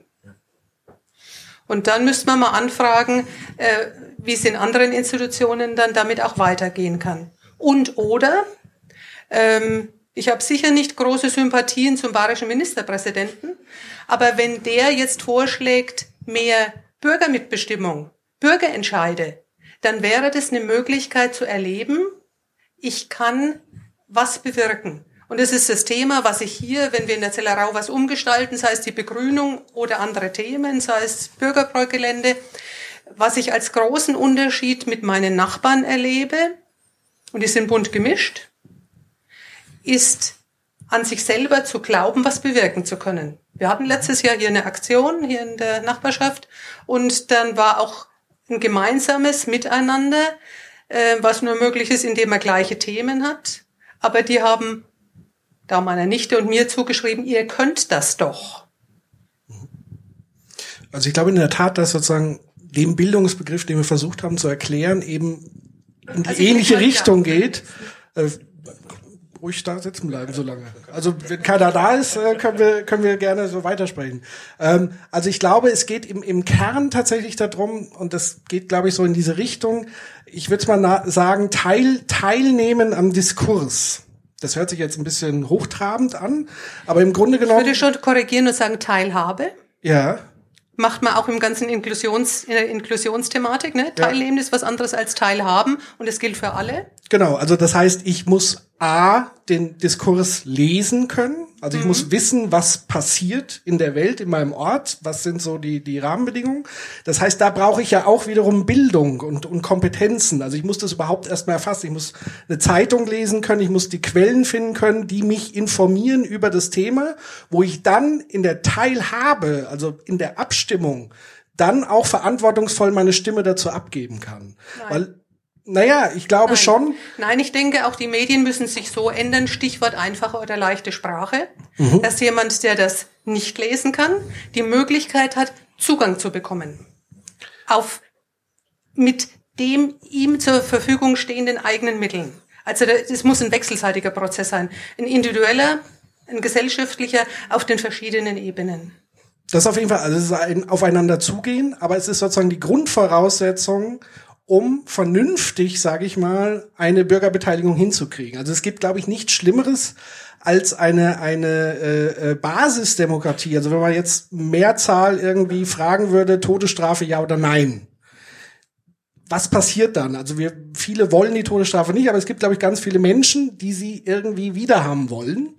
Ähm, und man sich sozusagen zunächst mit diesem Thema sehr intensiv beschäftigen muss. Man muss sozusagen alle Perspektiven oder möglichst viele Perspektiven rund um ein Thema erfasst haben, um sich dann ein entsprechendes verantwortungsvolles Urteil bilden zu können. Und da ist es, glaube ich, eben wichtig, A, natürlich Bildung in Form von Dialog. Das ist ja so dieser Punkt, aufeinander zugehen. Also ich muss nicht besonders hochtrabend äh, sprechen und die anderen voraussetzen, dass sie das alles immer verstehen müssen, sondern es ist ein Dialog in der Tat. Aber das sind halt die wichtigen Voraussetzungen, auch um Teilhabe an der Gesellschaft zu verwirklichen letztendlich. Absolut. Ähm, wie sind denn sozusagen direkt die Erfahrungen hier in, in der Zellerau? Gelingt das sozusagen, die, diese Arbeit? Oder was, was hindert einen momentan noch daran? Was gibt es für Faktoren, die sich verändern müssten aus Ihrer Sicht? Also hier gelingt es in den Vereinen, es gelingt in den Verbänden. Ähm, Hilfestellung ist seit ein paar Jahren, dass ähm, es eine Stadtteilbeauftragte gibt, die da auch nochmal neu zu vernetzen versucht. Und äh, Basisarbeit wird zum Beispiel hier konkret in den Kindergärten gemacht. Ähm, also da schon auch den Institutionen angefangen von der Frühförderung für alle, aufsuchend ähm, oder auch den stationären Möglichkeiten. Lass mich auch was sagen. Ich finde diesen Erziehungsbegriff total spannend. Also ich würde noch einen zweiten Begriff hinzunehmen. Wir sind ja Kollegen als Pädagogen. Äh, Sozialisation. Ich erlebe das oft. Ähm, ich habe ja auch Interviews gemacht, so in meinen eigenen Arbeiten. Da draußen liegt ja auch ein Buch von mir. Vielleicht so. Da sind, da sind ganz viele Interviews drin. Und da gibt es ein interessantes Phänomen, dass nämlich Leute sagen, ich habe in meinem ganzen Leben nicht gehört, dass ich irgendwas wert bin. Aber diese eine Lehrerin, die ich damals hatte, die hat zu mir gesagt, ich kann das. Und das blieb in meinem Gedächtnis bis heute. Also es ist so stark verankert, diese eine Begegnung, dass sie ein Leben verändern kann. Deshalb würde ich sozusagen voll einschwingen in diese Bedeutung von Erziehung, dass nämlich viele Studenten sagen mir, na gut, aber wenn ich die Einzige bin, die das jetzt macht und der hat vorher alles andere erlebt, dann zählt es trotzdem ganz viel. Wenn jemand da ist, der jemand anders etikettiert, als er vorher etikettiert worden ist. Weil die Sozialisation heißt auch vielleicht als Erzieherin, als Erzieher gegen die Sozialisation zu gehen. Also zu sagen, ich weiß, du hast bisher das nicht gehört, aber ich sag's dir jetzt, dass du was kannst und deine Selbstwirksamkeit zu locken. Deshalb finde ich den Erziehungsbegriff da ganz entscheidend. Und ich glaube, dass Pädagogen an ihrer Stelle als einzelne Leute viel mehr bewirken können, als sie oftmals denken, weil es wirklich hängen bleibt. Ich habe das ganz oft erlebt. Also ich weiß konkrete Beispiele von der Tagesstätte hier, Heilpädagogische Tagesstätte, wo die Erzieher versuchen also, was man als Ambiguitätstoleranz bezeichnet, auch zu vermitteln, hier gelten diese Regeln und daheim andere. Die sind nicht besser und nicht schlechter, aber es ist eine Befähigung, damit zu leben, dass es eben Unterschiedliches gibt. Ne? Interessanterweise hat das bei mir genau umgekehrt funktioniert. Nämlich Lehrer haben mir immer gesagt, was ich nicht kann. Und genau das mache ich heute. Also sozusagen diese, dieses trotzige Kind in mir geweckt. Also das heißt, aber auch das gehört zur Erziehung, um zu erkennen, wie kann ich einen Schüler, Schülerin erreichen? Mit welchen Methoden? Es gibt eben sozusagen nicht die Methode aus der Stange, sondern es ist ganz viel Zwischenmenschliches, ganz viel Empathie und sehr individuell. Deswegen steht da oftmals sozusagen auch dieses Schulsystem bisschen im Weg, weil es ja sehr starr, sehr eindimensional ist und wenig Raum für diese zwischenmenschliche Begegnung eigentlich zum Teil da ist. Also da haben Sie vorhin die Reformpädagogen ja angesprochen. Wir wissen seit Anfang des letzten Jahrhunderts, was anders möglich wäre. Es ist speziell in Bayern so, dass ähm, diese hierarchischen Strukturen so zementiert sind. Junge Lehrer lernen in der Ausbildung anderes. Aber ähm, das Regelwerk, das Schulsystem hindert sie an der Umsetzung. Aber ich glaube, es gibt auch Lehrerinnen und Lehrer, die trotzdem so Räume finden. Also ich glaube, das ist auch eine Herausforderung für Pädagogik. Also in diesen bescheuerten Strukturen, die wir haben, Freiräume zu finden, wo Begegnungen möglich sind. Das gibt's manchmal in ganz kleinen Momenten, vielleicht gar nicht im Unterricht, sondern vielleicht in der Pause oder zwischen der Tür und Angel und so weiter. Also Begegnungsmöglichkeiten aufzuspüren. Ich glaube, das ist für uns Pädagogen wichtig, zu gucken, wann ist ein günstiger Moment, um jemand eine neue Perspektive auf sich selbst zu spiegeln. Zu sagen, ich erlebe dich aber so. Und für mich bist du kein Idiot. Und für mich bist du nicht unfähig, sondern ich erlebe dich ganz anders. Und ich glaube, dass wir Pädagogen auf die, wie so Spürhunde, auf die Suche gehen müssen nach solchen, nach solchen Zwischenräumen, wo wir sowas machen können. Ich glaube, das ist total wichtig, auch wenn die Strukturen das manchmal verhindern. Aber ich glaube, es gibt so diese Zwischenräume, wo das geht. Doch, das steht und fällt mit den Personen. Ja, klar. Ja. Aber das ist natürlich dann auch die Frage äh, an der Hochschulbildung. Also du bildest Pädagogen aus, ist sozusagen genau diese Erziehungs Orientierung, ist die gegeben? Sind da die Räume überhaupt? Oder geht es tatsächlich auch eher so um Fachwissen? Wie kann ich am besten Fachwissen vermitteln? Ich habe so oft das Gefühl, dass gerade da so Didaktik und genau diese pädagogische Arbeit so ein bisschen zu kurz kommen bei der Lehrerausbildung. Ist, ist auch, glaube ich, so. Aber auch da gibt's so Möglichkeiten. Ich habe die besten Gespräche mit Studenten in, in meinem Kolloquium, das gerade scheinfrei ist, also wo man keine Leistungsnachweis erbringen kann. Ja? Die Leute, also da kann man keine Klausur schreiben. Da kann man keinen Leistungsnachweis erbringen. Da kommen Leute. Da kommen Leute. Und die, die da kommen, das sind die, mit denen ich am besten arbeiten kann. Weil die kommen tatsächlich, weil sie mit mir diskutieren wollen über Bourdieu, über soziale Ungleichheit, über eine offene Gesellschaft. Und da passieren tatsächlich viel mehr Bildungsprozesse als in Vorlesungen, wo die Leute halt mitschreiben, weil sie Klausur am Ende haben. Und ich glaube, da gibt's auch so Räume, die man so sich schaffen muss, die man aufsuchen muss, die man eröffnen muss. Und ich glaube, das ist, ist ein schönes, schönes ähm, Ziel vielleicht, solche Räume stärker zu machen, zu, so aufzubrechen, ja, mit, so. Ja, vielleicht dürfte ich da mal rein. Mein Name ist Dagmar. Ähm, ich weiß auch gar nicht so, ob ich jetzt das Thema so treffe. Ähm, für mich geht's halt genau darum. Ich denke auch, dass Bildung das A und O ist und wichtig ist, aber genau das, denke ich, haben wir auch ein bisschen verloren überhaupt in unserem Land, weil ich glaube, der Ansatz ist ähm, genau, was er sagt, dass das, was ähm, gelehrt wird und gemacht wird, ja gar nicht mehr dahin geht, wo wir hin wollen und die Leute halt nur noch da reinkommen und gleich gemacht werden. Und Lehren oder Lernen war ja früher eigentlich Interesse wecken und man hat es halt dann früher zu Hause weitergemacht. Und was ich halt immer mehr denke und meine ist, weil ähm, man redet zwar auch durch das Internet von diesem sogenannten MOOC, also Massive Open Online Courses und jeder kriegt alles Wissen und es wird auch immer mehr und das ist vielleicht eine Möglichkeit für uns. Aber ich habe das Gefühl, dass wir gar nicht mehr oder immer weniger auch die Möglichkeit haben, ungefiltertes Wissen zu bekommen oder unzensiertes Wissen. Und das wird unheimlich schwierig. Und ich finde, uns wird das Wissen so vorgekaut und die Menschen sollen auch gar nicht mehr denken. Und in der Arbeitswelt ist es genauso. Menschen, die denken, sind heute gar nicht mehr gefragt. Also soll eigentlich jeder nur noch machen, was er will. Und der Kapitalismus braucht doch diese Leute. Und auch das Schulsystem ist darauf abgestellt. Eigentlich kommst du in die Schule, du wirst gleich gemacht, du sollst genau das also tun, du sollst so rauskommen, du machst halt deine Prüfungen, deine Tests, du hast deine Noten und selber denken ist nicht gefragt. Und ich habe 35 Jahre bis jetzt gearbeitet und die letzten 15 Jahre sind eigentlich immer schlimmer geworden. Und ich bin jetzt freiwillig aus dem Arbeitsmarkt ausgestiegen weil ich den ganz schlimm empfinde. Und das hat auch was mit Bildung zu tun, weil das, was jetzt kommt und auch was die Jungen mir sagen, geht genau dahin. Es ist kein denkender Mensch mehr gewollt. Also wir sollen das Denken eigentlich uns abgewöhnen. Und mir macht das ein bisschen Angst, weil das, was wir hier so tun und ein bisschen das Philosophieren, was ich auch schön finde, das ist heutzutage nicht mehr gewollt. Ne? Umso besser, dass wir heute Abend hier zusammensitzen. Also das heißt, auch hier gibt es Freiräume, die man schafft und die wir versuchen zu schaffen, die andere versuchen zu schaffen. Ähm, ich würde da gerne noch mal an diesem Punkt digitale das ist ja so mein Leib- und Magenthema. Ich glaube, das ist eine ganz riesen Chance. Es gab ja jetzt vor kurzem diese ähm, Offensive, dass man sagt, man steckt irgendwie fünf Milliarden Euro in die Schulen, damit die alle WLAN bekommen und Tablets. Ähm, da kommt dann sofort sozusagen die Reaktion einerseits, ja, Bücher sind wesentlich wertvoller als das Internet, da ist noch echtes Wissen vorhanden.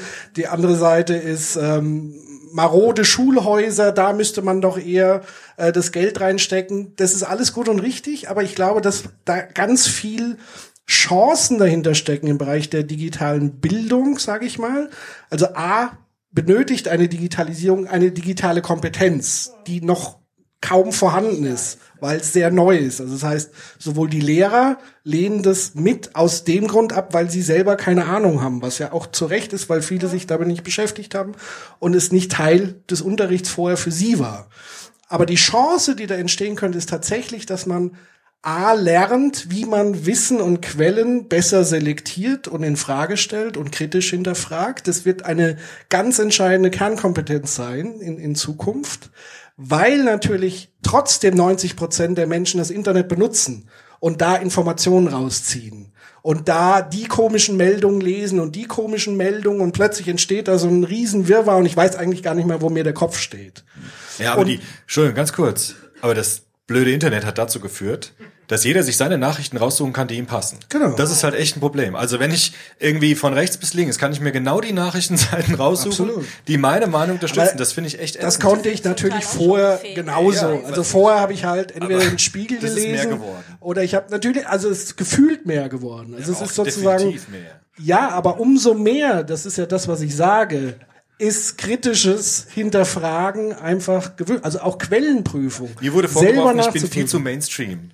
Also du liest immer diese Mainstream-Bücher, du liest immer die Mainstream-Theorien, aber das ist eigentlich alles Lüge. Du musst auf diese Internetseiten gehen, weil da steht, wie es wirklich ist und so und da steht, wie es wirklich ist. Das ist auch so eine Folge der Internetbildung. Das muss Ja, aber dann mach es und dann hinterfrag es kritisch. Also entzauber genau diesen Zauber. Darum geht's letztendlich.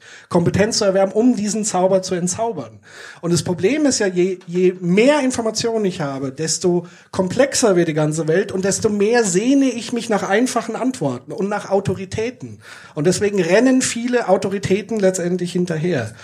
Ähm, Ja, aber kriegt man sie noch? Also ich habe wirklich ähm, das Problem, dass ich sage, man bekommt das Wissen nicht mehr, weil das heißt immer Bildung, ja und hin und her. Und es ist doch selbst so, ich finde immer so schön, wenn so die Politiker zum Beispiel kurz vor der Wahl da so schön ihren Duell haben, ne? also befragt werden, dann muss man sich oder soll man sich ja zwei Stunden anschauen und danach erklären die uns, wer gewonnen hat. Da denke ich mir, toll, ich schaue mir das an, ich mache mir meine Meinung, weil deshalb ist das Gespräch und danach wollen die mir erklären, was ich denken soll. Äh, hallo? Und genauso funktioniert's heute. Zudem haben wir noch irgendwie, ich glaube, drei Firmen, die also die ganze Presse bei uns in Deutschland äh, kontrollieren und so weiter. Und es ist alles eigentlich aus einer Hand. Und wir wissen das ja eigentlich. Oder die, die ein bisschen informiert sind, wissen das. Und im Internet läuft es ja auch so, dass schon nachgewiesen ist, wie viel auch da nicht mehr richtig ist und auch vieles gefickt ist. Und wie soll man das rausfinden? Und das ist genau wie in jeder Industrie. Du weißt nicht mehr, was wohinter steckt, was alles gleich ist. Der, der sich nicht auskennt, weiß es nicht. Also wo willst du noch richtig von falsch unterscheiden? Und ich finde, es ist so unübersichtlich geworden, dass es halt ganz, ganz schwierig ist, da sind wir wieder mit diesem Wissen. Wo kriege ich denn noch Wissen her? Also ich finde dieses Thema, weil Bildung gut und schön, ich bin auch bei euch. Also es ist erstmal, dieses Grundwissen muss da sein und dass man auch da auch nur unsere ärmen Länder, da sind wir jetzt auch wieder bei Immigration und die Leute, die kommen und auch wie wir das mal alles geregelt kriegen. Zwar ein anderes Thema, aber es fängt auch mit Bildung an, ganz klar. Aber dann geht's auch weiter. Der, der Erstredner, der hier sagte, wie wollen wir überhaupt zusammenleben? Ist es wirklich die Frage? Und auch dieser Kapitalismus, den wir haben, ist das überhaupt der richtige Weg? Ich denke auch nicht. Und was ist es überhaupt, was wir wollen? Weil wir haben, glaube ich, unseren Kapitalismus hier ausgereizt, so wie wir im Moment leben. Ne? Das dürfte es, glaube ich, auch nicht mehr sein. Ja, aber ich glaube, dass tatsächlich da wiederum der Punkt des Dialoges entscheidet. Also ich glaube, wir haben zum Teil zu viel wissen, hat man so manchmal den Eindruck. Es geht ja eher darum, sozusagen rauszufinden, was ist richtig in Anführungszeichen, was ist falsch. Ähm, und oftmals wird es eben getan, was passt zu meiner Identität eigentlich am besten. Und dazu bräuchten wir eigentlich sozusagen auch die, also früher waren Medien sozusagen die Gatekeeper, die sogenannten, also die Torwächter, die am Ende für uns entschieden haben, was ist eigentlich richtig und falsch. Und die haben so ein bisschen dafür gesorgt, dass die Qualität von Informationen hochgehalten wurde, mit Quellencheck. Ich suche mir nicht eine Quelle, sondern mindestens zwei, die das machen. Und dieses journalistische Grundprinzip, diese Kompetenz, da werden wir nicht drum rumkommen, dass jeder Einzelne die letztendlich am Ende erwerben muss. Also nicht nur der Journalist, sondern auch wirklich der Medienkonsument am Ende. Dazu führt leider das blöde Internet am Ende. Wir müssen es dann tatsächlich selber ein Stück weit mit schaffen und dazu müssen wir aber lernen, wie es funktioniert. Vielen Dank. Hallo Michael. So, Michael. Hab, habt ihr noch mal eins noch zum Anfang? Habt ihr denn irgendeinen Ansatz, wie ihr meint, wie ihr diese Ungerechtigkeit äh, in der Bildung ähm, lösen könntet? Gibt es da irgendeinen Ansatz zu? Naja, also ich habe jetzt kein Patentrezept, wie man es lösen kann. Ich würde zwei Dinge wirklich unterstreichen. Nämlich einmal ganz konkret war es für mich einfach wichtig, achtsam zu werden, wo ich soziale Ungleichheit fabriziere. Also wie etikettiere ich meine Studenten, wie etikettiere ich Kinder und Jugendliche? Und bin ich nicht auch jemand, der das verfestigt? Ich bin nicht frei davon, meine Sympathien ungleich zu verteilen, ist doch ganz klar. Natürlich arbeite ich mit manchen Leuten lieber zusammen als mit anderen. Aber ich kann vielleicht aufpassen, dass ich das nicht so mache, dass jemand wirklich drunter leidet. Das wäre schon mal ein Anfang. Ich glaube, niemand kann sagen, ich höre jetzt auf damit. Aber ich glaube, wir können erstmal sagen, wenn wir uns bewusst werden, dass wir das tun, ist, glaube ich, erstmal ein erster Schritt gemacht. Und zu sagen, ich bin achtsam darauf, dass ich nicht jemanden so etikettiere, dass ich seine Klassen, ähm, dass ich seine Schicht zementiere. Das wäre das Erste.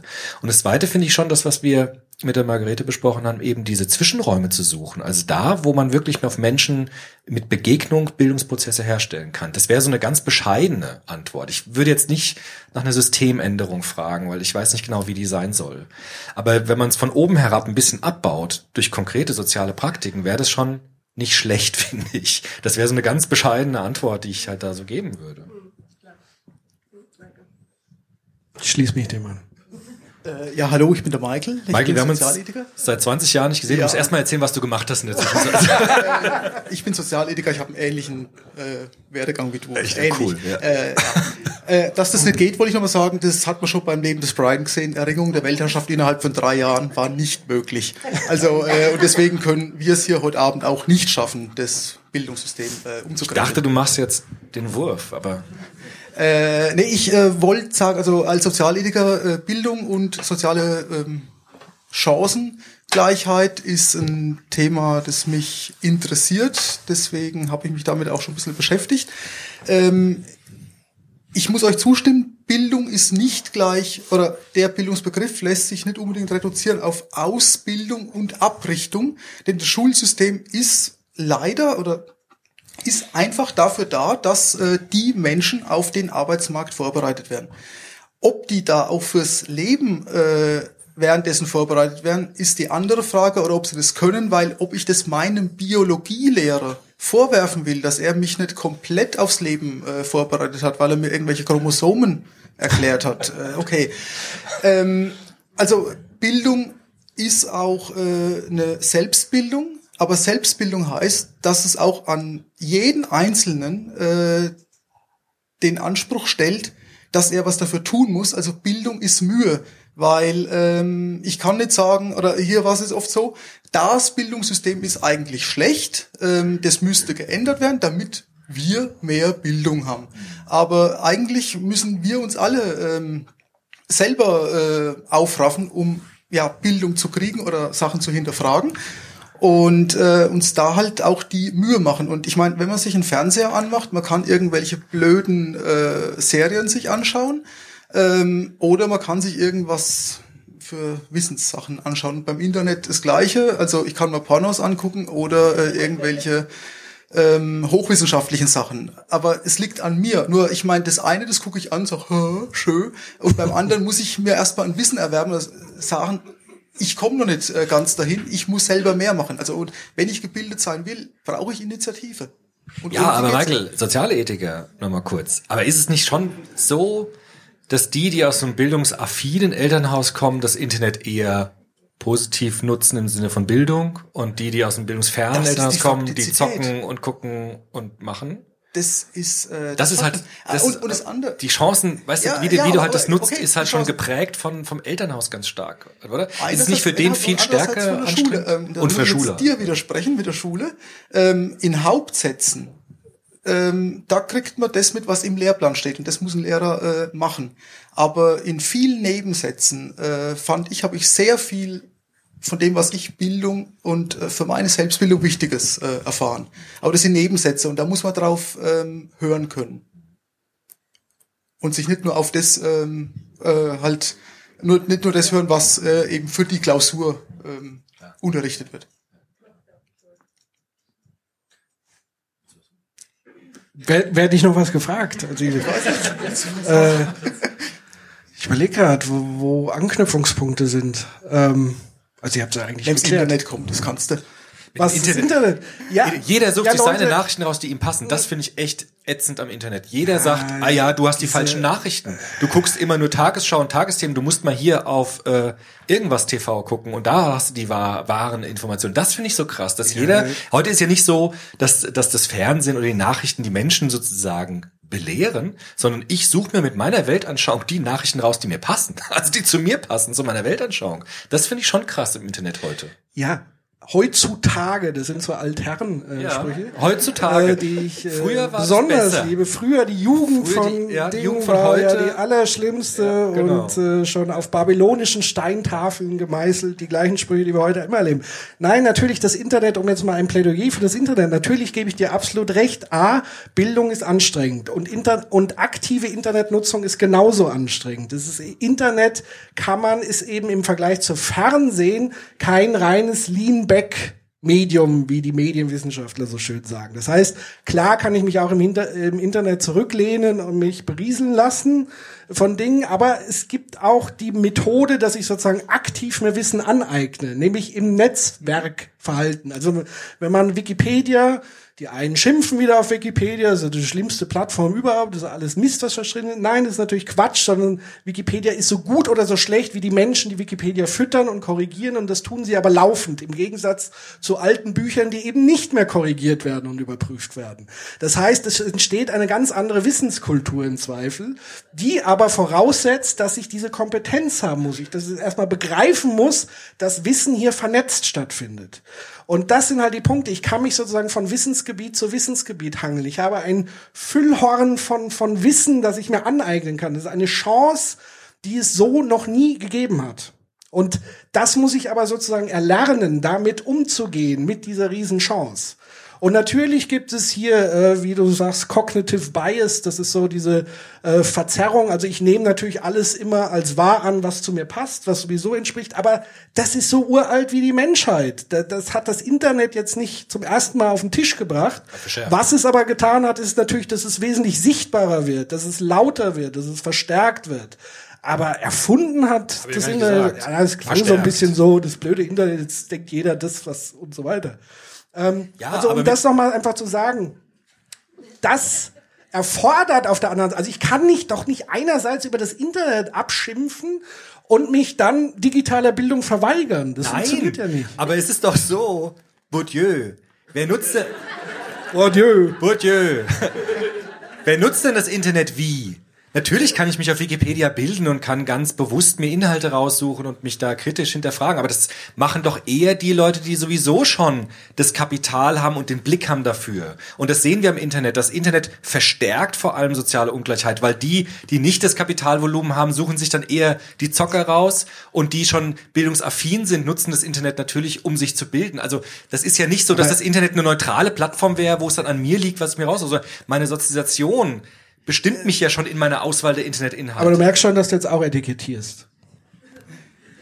ja, aber danke dafür. Wer austeilt, muss er reinschenken. Ich will nur den Stachel ein bisschen locken, zu sagen, dass das Internet automatisch für mehr Bildung sorgt. Das, Das hat auch nicht. niemand behauptet. Und es verstärkt zum Teil äh, soziale Ungleichheit oder macht sie zumindest nicht definitiv leichter oder besser, weil wir das Bourdieu-Problem auch dort haben. Deswegen finde ich sozusagen genau die gleichen äh, Heilsversprechen und gedreht. Hilfe. Äh, so schlimm. Ähm, ich finde sozusagen die, diese Heilsversprechen genauso schlimm. Das Internet löst alle Probleme der Welt, finde ich genauso affig wie sozusagen die Altherrenmentalität des Internets ist schlimm. Das muss man wegsperren. Das verdummt uns, Manfred Spitzer und, und Co. Ähm, und wir halten es deshalb aus den Schulen fern. Wir kümmern uns gar nicht um dieses Thema, weil es ist schädlich. Das ist natürlich genauso ein Quatsch, wie zu sagen, das Internet löst alle Probleme. hab ich aber auch da sind wir quasi einig. Gut. Dann können wir uns ja jetzt wieder vertragen. Nee, aber das ist ja genau der Punkt. Ähm, vorhin wurde gesagt, äh, die Sprache äh, sollte ähm, angepasst sein auf das jeweilige Milieu.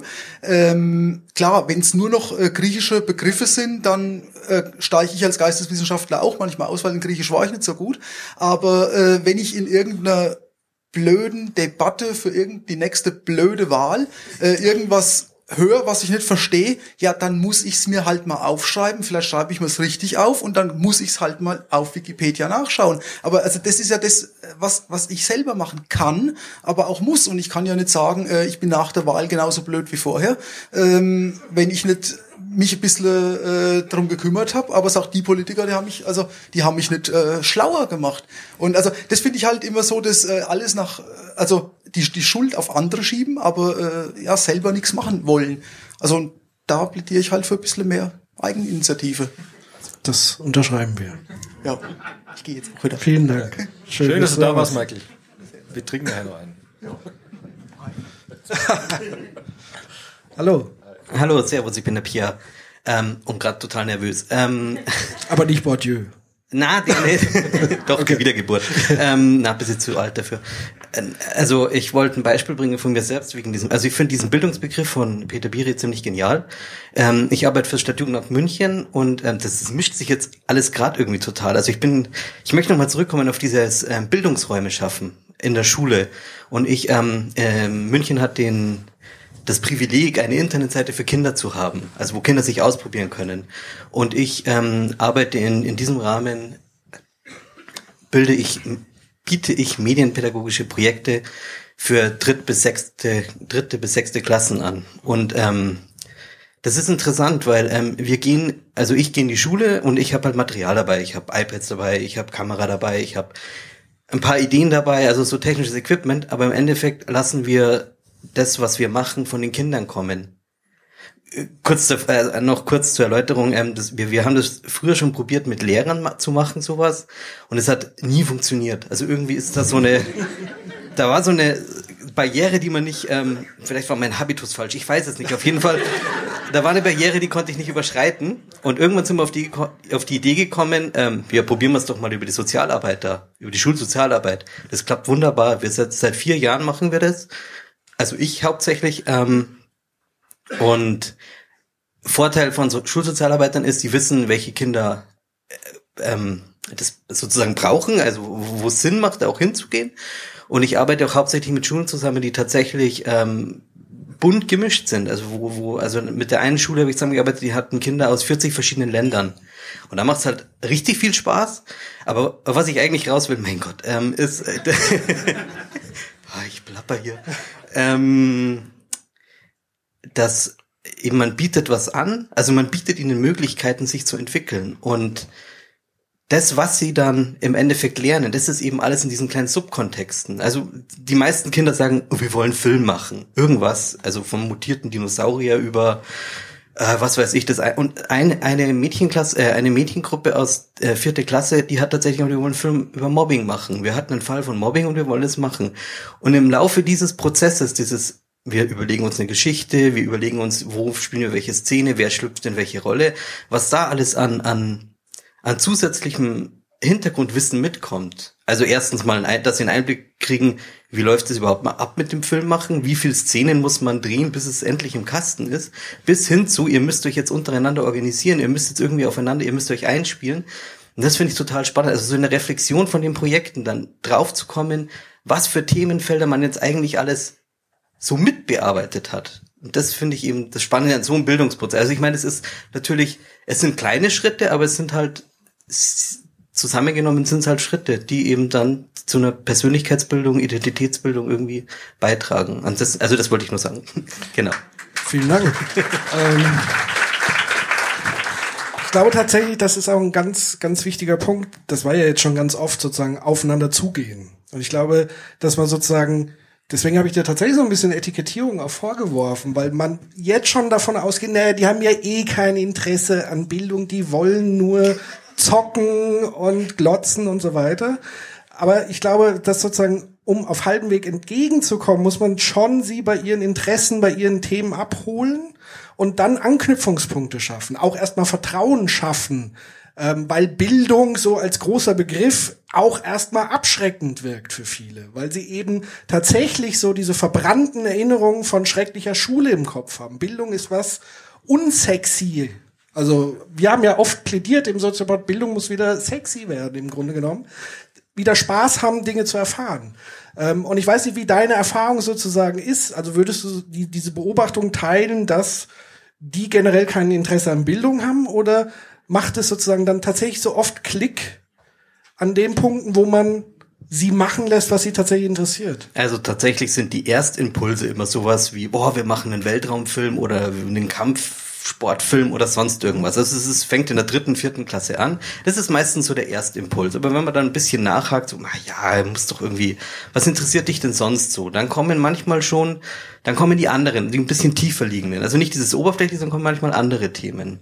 Und ähm, aber ich glaube, man muss diesen Erstimpuls erstmal ein bisschen so, also dem nicht nachgeben, so ja okay, da machen wir halt einen Kampffilm, ich habe hier eine Flasche Ketchup, Bluthammer, sondern ähm, tatsächlich zu sagen, ja, aber irgendwie was, wie soll ich das jetzt sagen, also was, was, was, was wertvolleres wäre jetzt halt auch wieder wertend, sondern ähm, ja, aber so in die Richtung. Also wenn man ein bisschen nachbaut, was hast du denn sonst für Interessen oder äh, keine Ahnung, dann, dann kommt schon auch was anderes. Aber man muss sich, weil man das vorhin irgendwie, war das ja mit diesem, so dieses von oben herab, ja, ich komme jetzt mal zu euch, obwohl, da, ähm, einfach das Vertrauen in die Kinder dann haben, zu sagen, irgendwas, irgendwas Positives. Und ich, also ich habe jetzt keine Ahnung, wie viele Schulen das jetzt schon waren, die ich da abgeklappert habe. Ähm, es ist ein Projekt, das schiefgegangen, sonst haben alle geklappt. Und das, das ist echt, also ich finde es immer wieder beeindruckend, dass ähm, ja dieses, äh, was in Kindern für ein Potenzial schlummert und und und wenn man ihnen nur die Möglichkeit gibt, das zu entfalten, was dann dabei rauskommt. Das ist das wie mit diesem Feuer entfachen. Wer war das, der ja, ich wollte dieses Kinder sind eine Flamme, die man, die man irgendwie entfachen muss. Genau. Nee, äh, ich sag's dir gleich. Ja. Okay, ich gebe ab. Ja. Nee, ganz kurz, ich will ganz kurz was sagen. Okay. Weil ich hier äh, da doch nochmal was. Das ist doch ein schönes Beispiel dafür, dass man sehen kann, was, was bildet. Das Internet bildet nicht. Das Internet bildet nicht. Eine Riesenbibliothek bildet nicht. Ich kann auch ein Kind in eine Bibliothek stellen und es bildet sich überhaupt nicht. Es, es ist nicht das Medium. Wir haben heute tausende von Doktorarbeiten, die schreiben über den Einsatz von Tablets im Schulunterricht. Das Tablet bildet niemanden. Das Internet bildet niemanden. Was bildet, sind Begegnungen, die etwas in mir wecken an Interesse, so dass ich dann das Internet nutze, um mich zu bilden. Deshalb will ich auch nicht etikettieren oder gegen das Internet-Bashing machen. Ich will nur sagen, das Internet als Technik bildet überhaupt nicht. Das bildet genauso wenig wie alles andere vorher auch gebildet hat oder nicht gebildet hat. Es liegt daran, ob ich bei Kindern etwas hervorlocken kann, so dass sie eine Technik nutzen, um daran sich selbst bilden zu können. Das ist das Entscheidende. Deshalb brauchen wir bei Bildung personale Beziehungen. Ich glaube, das ist das Allerwichtigste. Und das kann mir kein Internet ersetzen. Das kann mir auch das Fernsehen nicht ersetzen, das kann mir auch die Tageszeitung nicht ersetzen, sondern ich brauche personale Beziehung, Begegnung, die etwas in mir wecken an Interesse, sodass ich dann Medien nutzen kann, um mich zu bilden. Das ist mir wichtig, dieser Punkt. Deshalb bin ich gar kein Feind des Internets. Ich würde nur sagen, das Internet ist, ist wie die Welt, da ist alles drin, von weiß nicht, wir haben es ja gehört, Ballerspielen bis, bis hin zu hochtrabenden wissenschaftlichen Abhandlungen. Die Frage ist nur, was mache ich damit? Ne? Also ich würde mich dem anschließen tatsächlich und auch nochmal so als Bild mitgeben, das Internet ist wie so ein erweiterter Bibliotheksausweis. Ich muss ihn halt nutzen, zu nutzen wissen, was ich dann damit anfange. Also niemand hat behauptet sozusagen automatisch, wenn ich ins Internet gehe, bin ich klug und gebildet. Noch eine kurze Anmerkung. Ähm, aber es fördert die Motivation schon ganz gehörig bei den Kindern, wenn man sagt, euer Film wird dann im Internet veröffentlicht werden. Ja, klar. Das wäre meine Motivation, wenn ich sage, mein Artikel wird veröffentlicht in der Fachzeitschrift. Das ist meine Motivation. Jeder hat halt so seine Motivation Ja. halt. Ne? Klar. Okay, aber jetzt darf ich abgeben. Vielen Dank. Hallo Karina. Hi, ich bin die Karina und ich bin 29 Jahre alt, schwieriges Alter, weil mit 30, das ist ja immer schon so diese Schwelle, wo einem von außen angetragen wird, dass man was erreicht haben muss, dass man einen gewissen Status erreicht haben muss. Und ich bin jetzt ungefähr die gleiche Anzahl an Jahren in die Schule gegangen, als dass ich ähm, mich selber dazu entschieden habe, eben zur Uni zu gehen, FH-Kurse zu belegen. Und ähm, was mir jetzt so in der Erfahrung ein bisschen gefehlt hat, man wird von der jeweiligen Institution immer so ein bisschen ausgespuckt. Man bekommt ein Programm aufgespielt und dann wird man, also wird erwartet, dass man damit dann alleine zurechtkommt. Und ich habe die Erfahrung gemacht, gerade so in meiner Generation, dass oft so diese Vorbilder, auch gerade so diese wertneutralen Vorbilder ein bisschen fehlen, die einen so ein bisschen lebend begleiten. Also ähm, ich habe ganz oft gesehen, dass entweder rennen die Leute zum Psychologen, weil sie einfach mit dem Leben nicht mehr klarkommen, oder ähm, die haben einfach nicht mehr diese familiären Strukturen wie damals, dass man eben, wenn man mit den Eltern ein Problem hat, zur Tante, zum Onkel geht, zu den Großeltern, haben ganz wenige nicht mehr. Weil für mich sind die Großeltern sowas wie das Internet von heute. Also früher hat man halt Oma und Opa gefragt, weil die hatten die größte Lebenserfahrung und die haben dir dann so ein bisschen ähm, geholfen, in welche Richtung das gehen soll. Und da habe ich einfach die Erfahrung gemacht, dass gerade den jungen Leuten das ganz oft auch so an Orientierung fehlt und die verlieren sich dann komplett. Dem würde ich sozusagen ein Stück weit mit zustimmen, aber tatsächlich auch, ähm, du hast es ja auch schon erwähnt, es gibt sozusagen neue Anknüpfungspunkte. Ein Stück weit, glaube ich, muss man sich auch dann wiederum Vorbilder wiederum suchen aktiv auch und was passt zu einem. Also ein Vorbild kann ich auch in Form einer fiktiven Figur, in einer Romanfigur, überhaupt in den Büchern finden oder Leute, die nicht mehr leben, die ich jetzt zwar nicht direkt erleben kann, aber auch das sind ja sozusagen Orientierungspunkte. Aber ich glaube, dass es auch immer schwieriger wird, die zu identifizieren und das ähm, auch irgendwie anzunehmen. Und natürlich sind gerade diese engen Beziehungen, Familie etc., Freundeskreis, das ist ja wiederum das Entscheidende. Das haben wir ja gerade festgestellt, zu sagen, das ist genau diese Beziehungsarbeit, die extrem wichtig ist. Und das ist einfach ein wichtiger, guter Punkt. Ja. Aber das ist ja auch immer auf individueller Basis. Also es gibt ja zum Beispiel keinen wertneutralen, ähm, keine Stelle. Wenn wir von Bildung sprechen, Bildung ist ja immer nur Studiengang, Abschluss, Karriere. Aber es gibt eben keine wertneutralen Vorbilder, an die man sich wenden kann. Also man muss es wirklich sich alles selber ähm, ersuchen, erfinden. Und da ist dann eben auch das Potenzial groß, dass man da irgendwie auf die schiefe Bahn gerät. Ich würde sagen, wir sind jetzt wirklich so im Kern des Bildungsbegriffs, finde ich. Also ich würde schon sagen, Bildung braucht personale Beziehung, weil ich glaube, wenn ich jemandem ähm, Bildung nahebringen will, muss ich ihm zeigen können an meiner eigenen Person, dass es sinnvoll ist, sich zu bilden. Ich glaube, das ist das Zentrum. Also ich muss Kindern, Jugendlichen, Studenten an meiner Person zeigen können, dass es mich selbst weitergebracht hat, mich zu bilden, mich in meiner Persönlichkeit bereichert hat. Wenn ich das nicht an meiner Person zeigen kann, kann ich niemanden anstecken von Bildung. Und deshalb glaube ich nach wie vor, auch wenn es altmodisch klingt, dass Bildung genau diese personale Beziehung braucht. Ich brauche jemanden, an dem ich sehen kann, wenn das bei dem funktioniert hat, dann versuche ich das bei mir auch mal. Und das ist das ansteckende Moment von Bildung. Und das ist nie wertneutral. Das kann es auch gar nicht sein. Aber ich kann zum Beispiel jemanden haben, der ziemlich gut über seine eigenen Werte reflektieren kann, der mir das auch transparent machen kann, welche Werte er hat und warum er zu diesen Werten gekommen ist. Und auch das ist dann ein Bildungseffekt, indem ich mir mal selbst über meine eigenen Werte klar werde und gucke, wie kam es eigentlich dazu, dass ich die Welt in dieser Weise sehe und nicht anders. Und dieses ansteckende Moment zu sagen, ich muss den Leuten zeigen, dass es sich lohnt, das zu tun, das kann ich nur an meiner eigenen Person machen. Das ist, glaube ich, das Zentrum von, äh, von Bildung im pädagogischen Sinn. Danke. Ja, ähm, ich bin Lore. Und also ich versuche jetzt einfach mal so, ich habe so ganz viele Gedanken und ähm, bin jetzt auch gerade so im Kopf ziemlich nah an dem Punkt, ähm, dass ähm, Bildung ohne Beziehung nicht funktioniert oder dass Lernen eigentlich erstmal Beziehung ist. Und ähm, aufgestanden bin ich vorhin bei dem Internet und weil mich das so ein bisschen gerissen hat. Ich glaube, das Internet macht unsere Welt vielleicht ein Stück weit komplexer und es sind noch mehr Informationen, aber es verändert letzten Endes nichts. Ähm, wir haben im Moment mit unwahrscheinlich vielen Informationen zu tun, die auf uns einströmen, die wir sortieren müssen. Und ähm, ich denke, ich nehme nur, also so diese Frage von Wirklichkeit, gibt es denn eine neutrale Wirklichkeit? Und ähm, meine Erfahrung ist so die, dass man die Wirklichkeit sich natürlich, man sucht sich die Informationen, die in sein Weltbild passen, hast du ja vorhin auch gesagt. Und ähm, ich denke, das ist auch bei den Schülerinnen und Schülern so, wenn ich jetzt die Perspektive einer Lehrkraft habe. Ähm, in der Pädagogik heißt es dann immer Anknüpfung an die Lebenswirklichkeit der Kinder.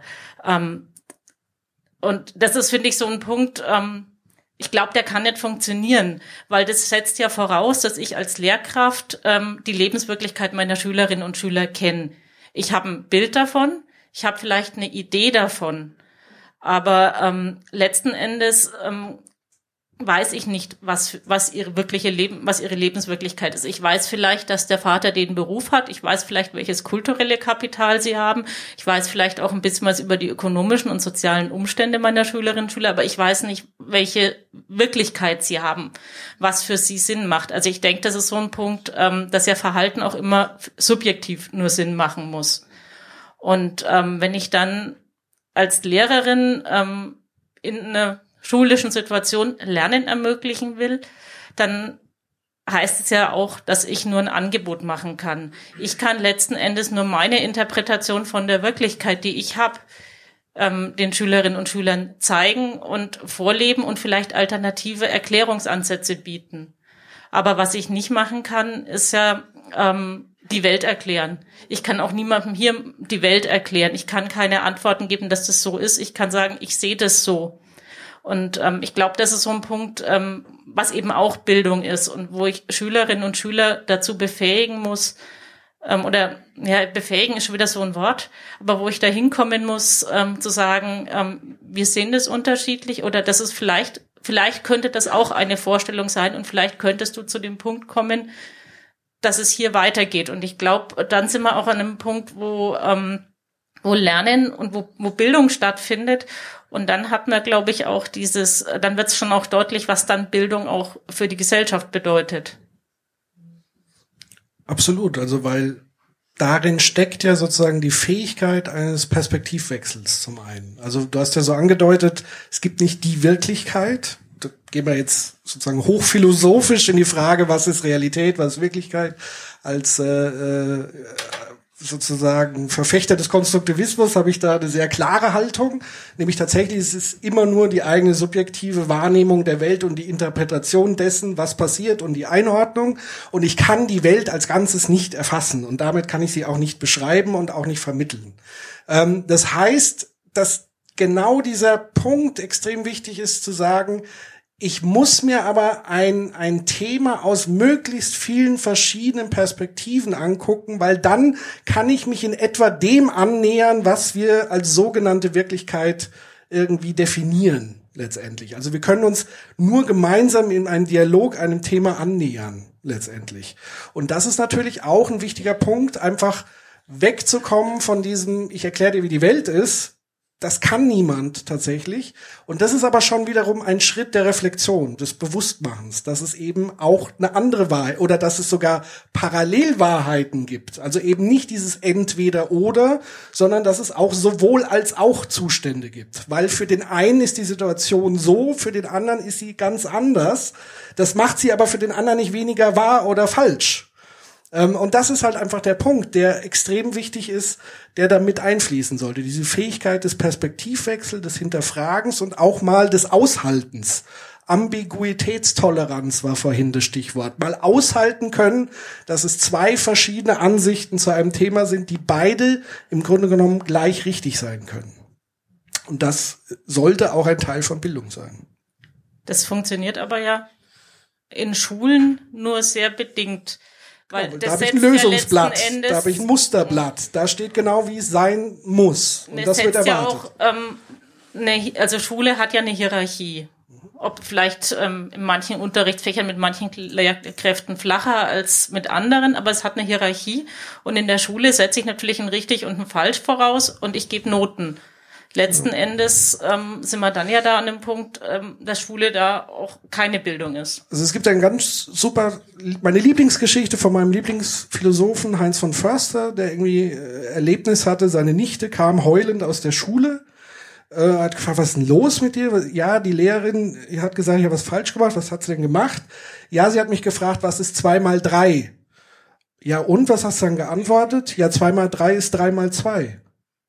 Und dafür hat sie dann auf den Deckel gekriegt, weil sozusagen die erwartete Antwort war dann sechs, die sie nicht geliefert hat. Aber im Grunde war es ja nicht falsch, was sie gesagt hat, sondern sie wurde sozusagen bestraft dafür, dass sie eine andere Perspektive eingenommen hat. Und ich glaube, das ist oft ein zentrales Problem, dass sozusagen Tests einfach nur Tests testen. Also es geht da nicht darum, wie die Welt ist, sondern was sind die richtigen Antworten, die ich jetzt erwarte von meinen Schülern. Und das ist ein Riesenproblem.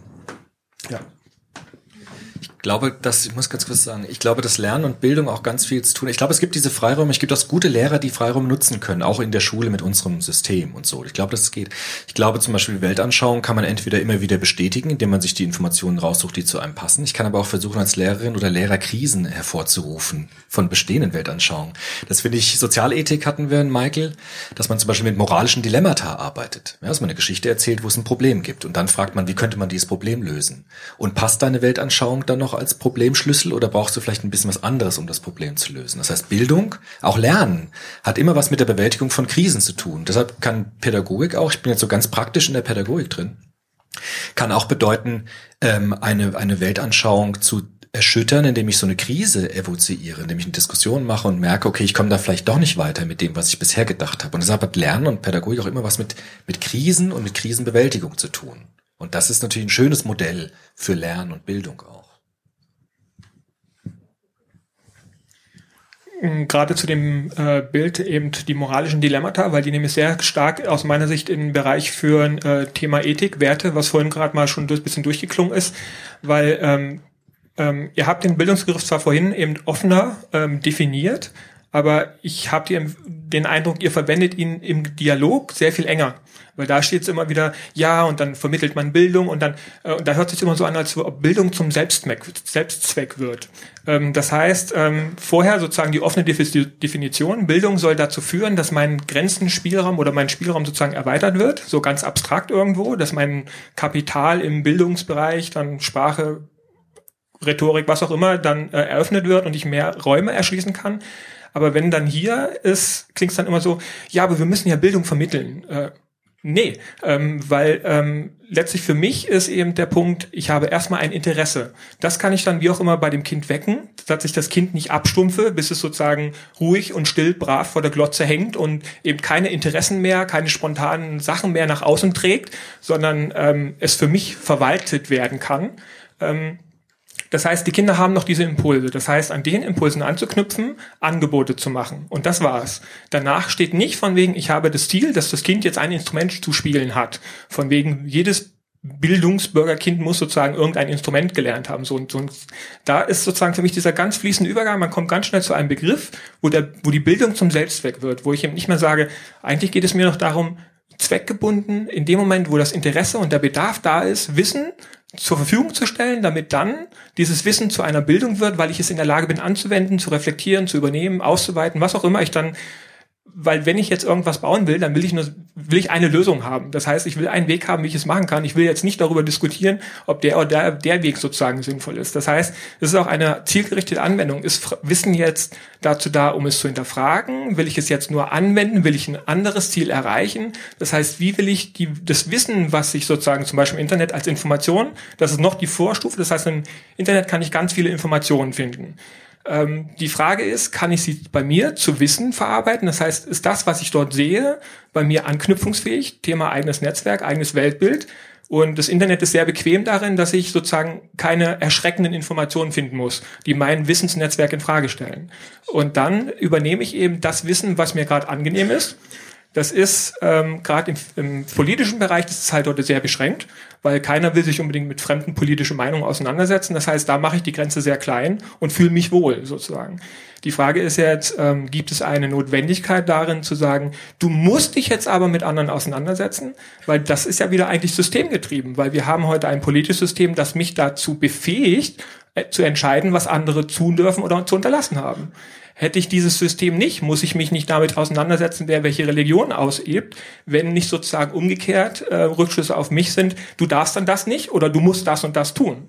Weil solange ich frei leben darf, muss ich mich an bestimmten Entscheidungen nicht beteiligen. Und das ist aus meiner Sicht wieder ein systemisches Problem, dass mir Entscheidungen ermöglicht werden für Bereiche, die mich gar nicht betreffen würden, wenn ich nicht darüber entscheiden würde.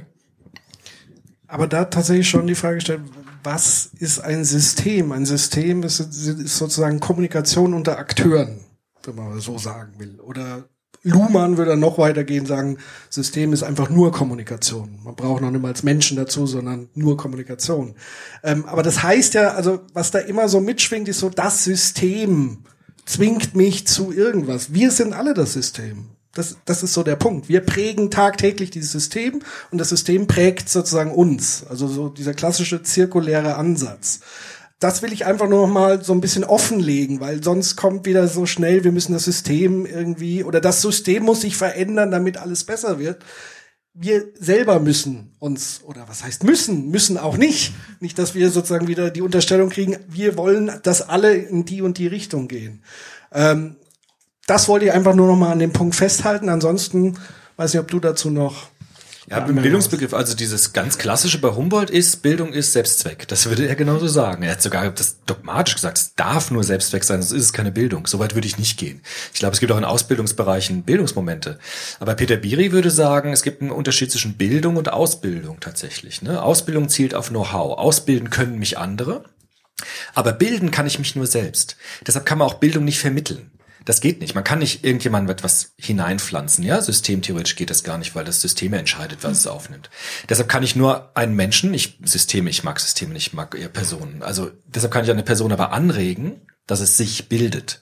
Und Bildung heißt dann in einer bestimmten Weise in der Welt zu sein. Das heißt, sich den Mut zu haben, sich zu konfrontieren mit Dingen, die jetzt nicht unbedingt nur meinem Weltbild entsprechen. Den Mut zu haben, andere Meinungen an mich rankommen zu lassen und nicht gleich wegzudrücken. Und dieser Bildungsbegriff ist am besten, wenn er Selbstzweck ist, weil dann ist die Motivation am höchsten.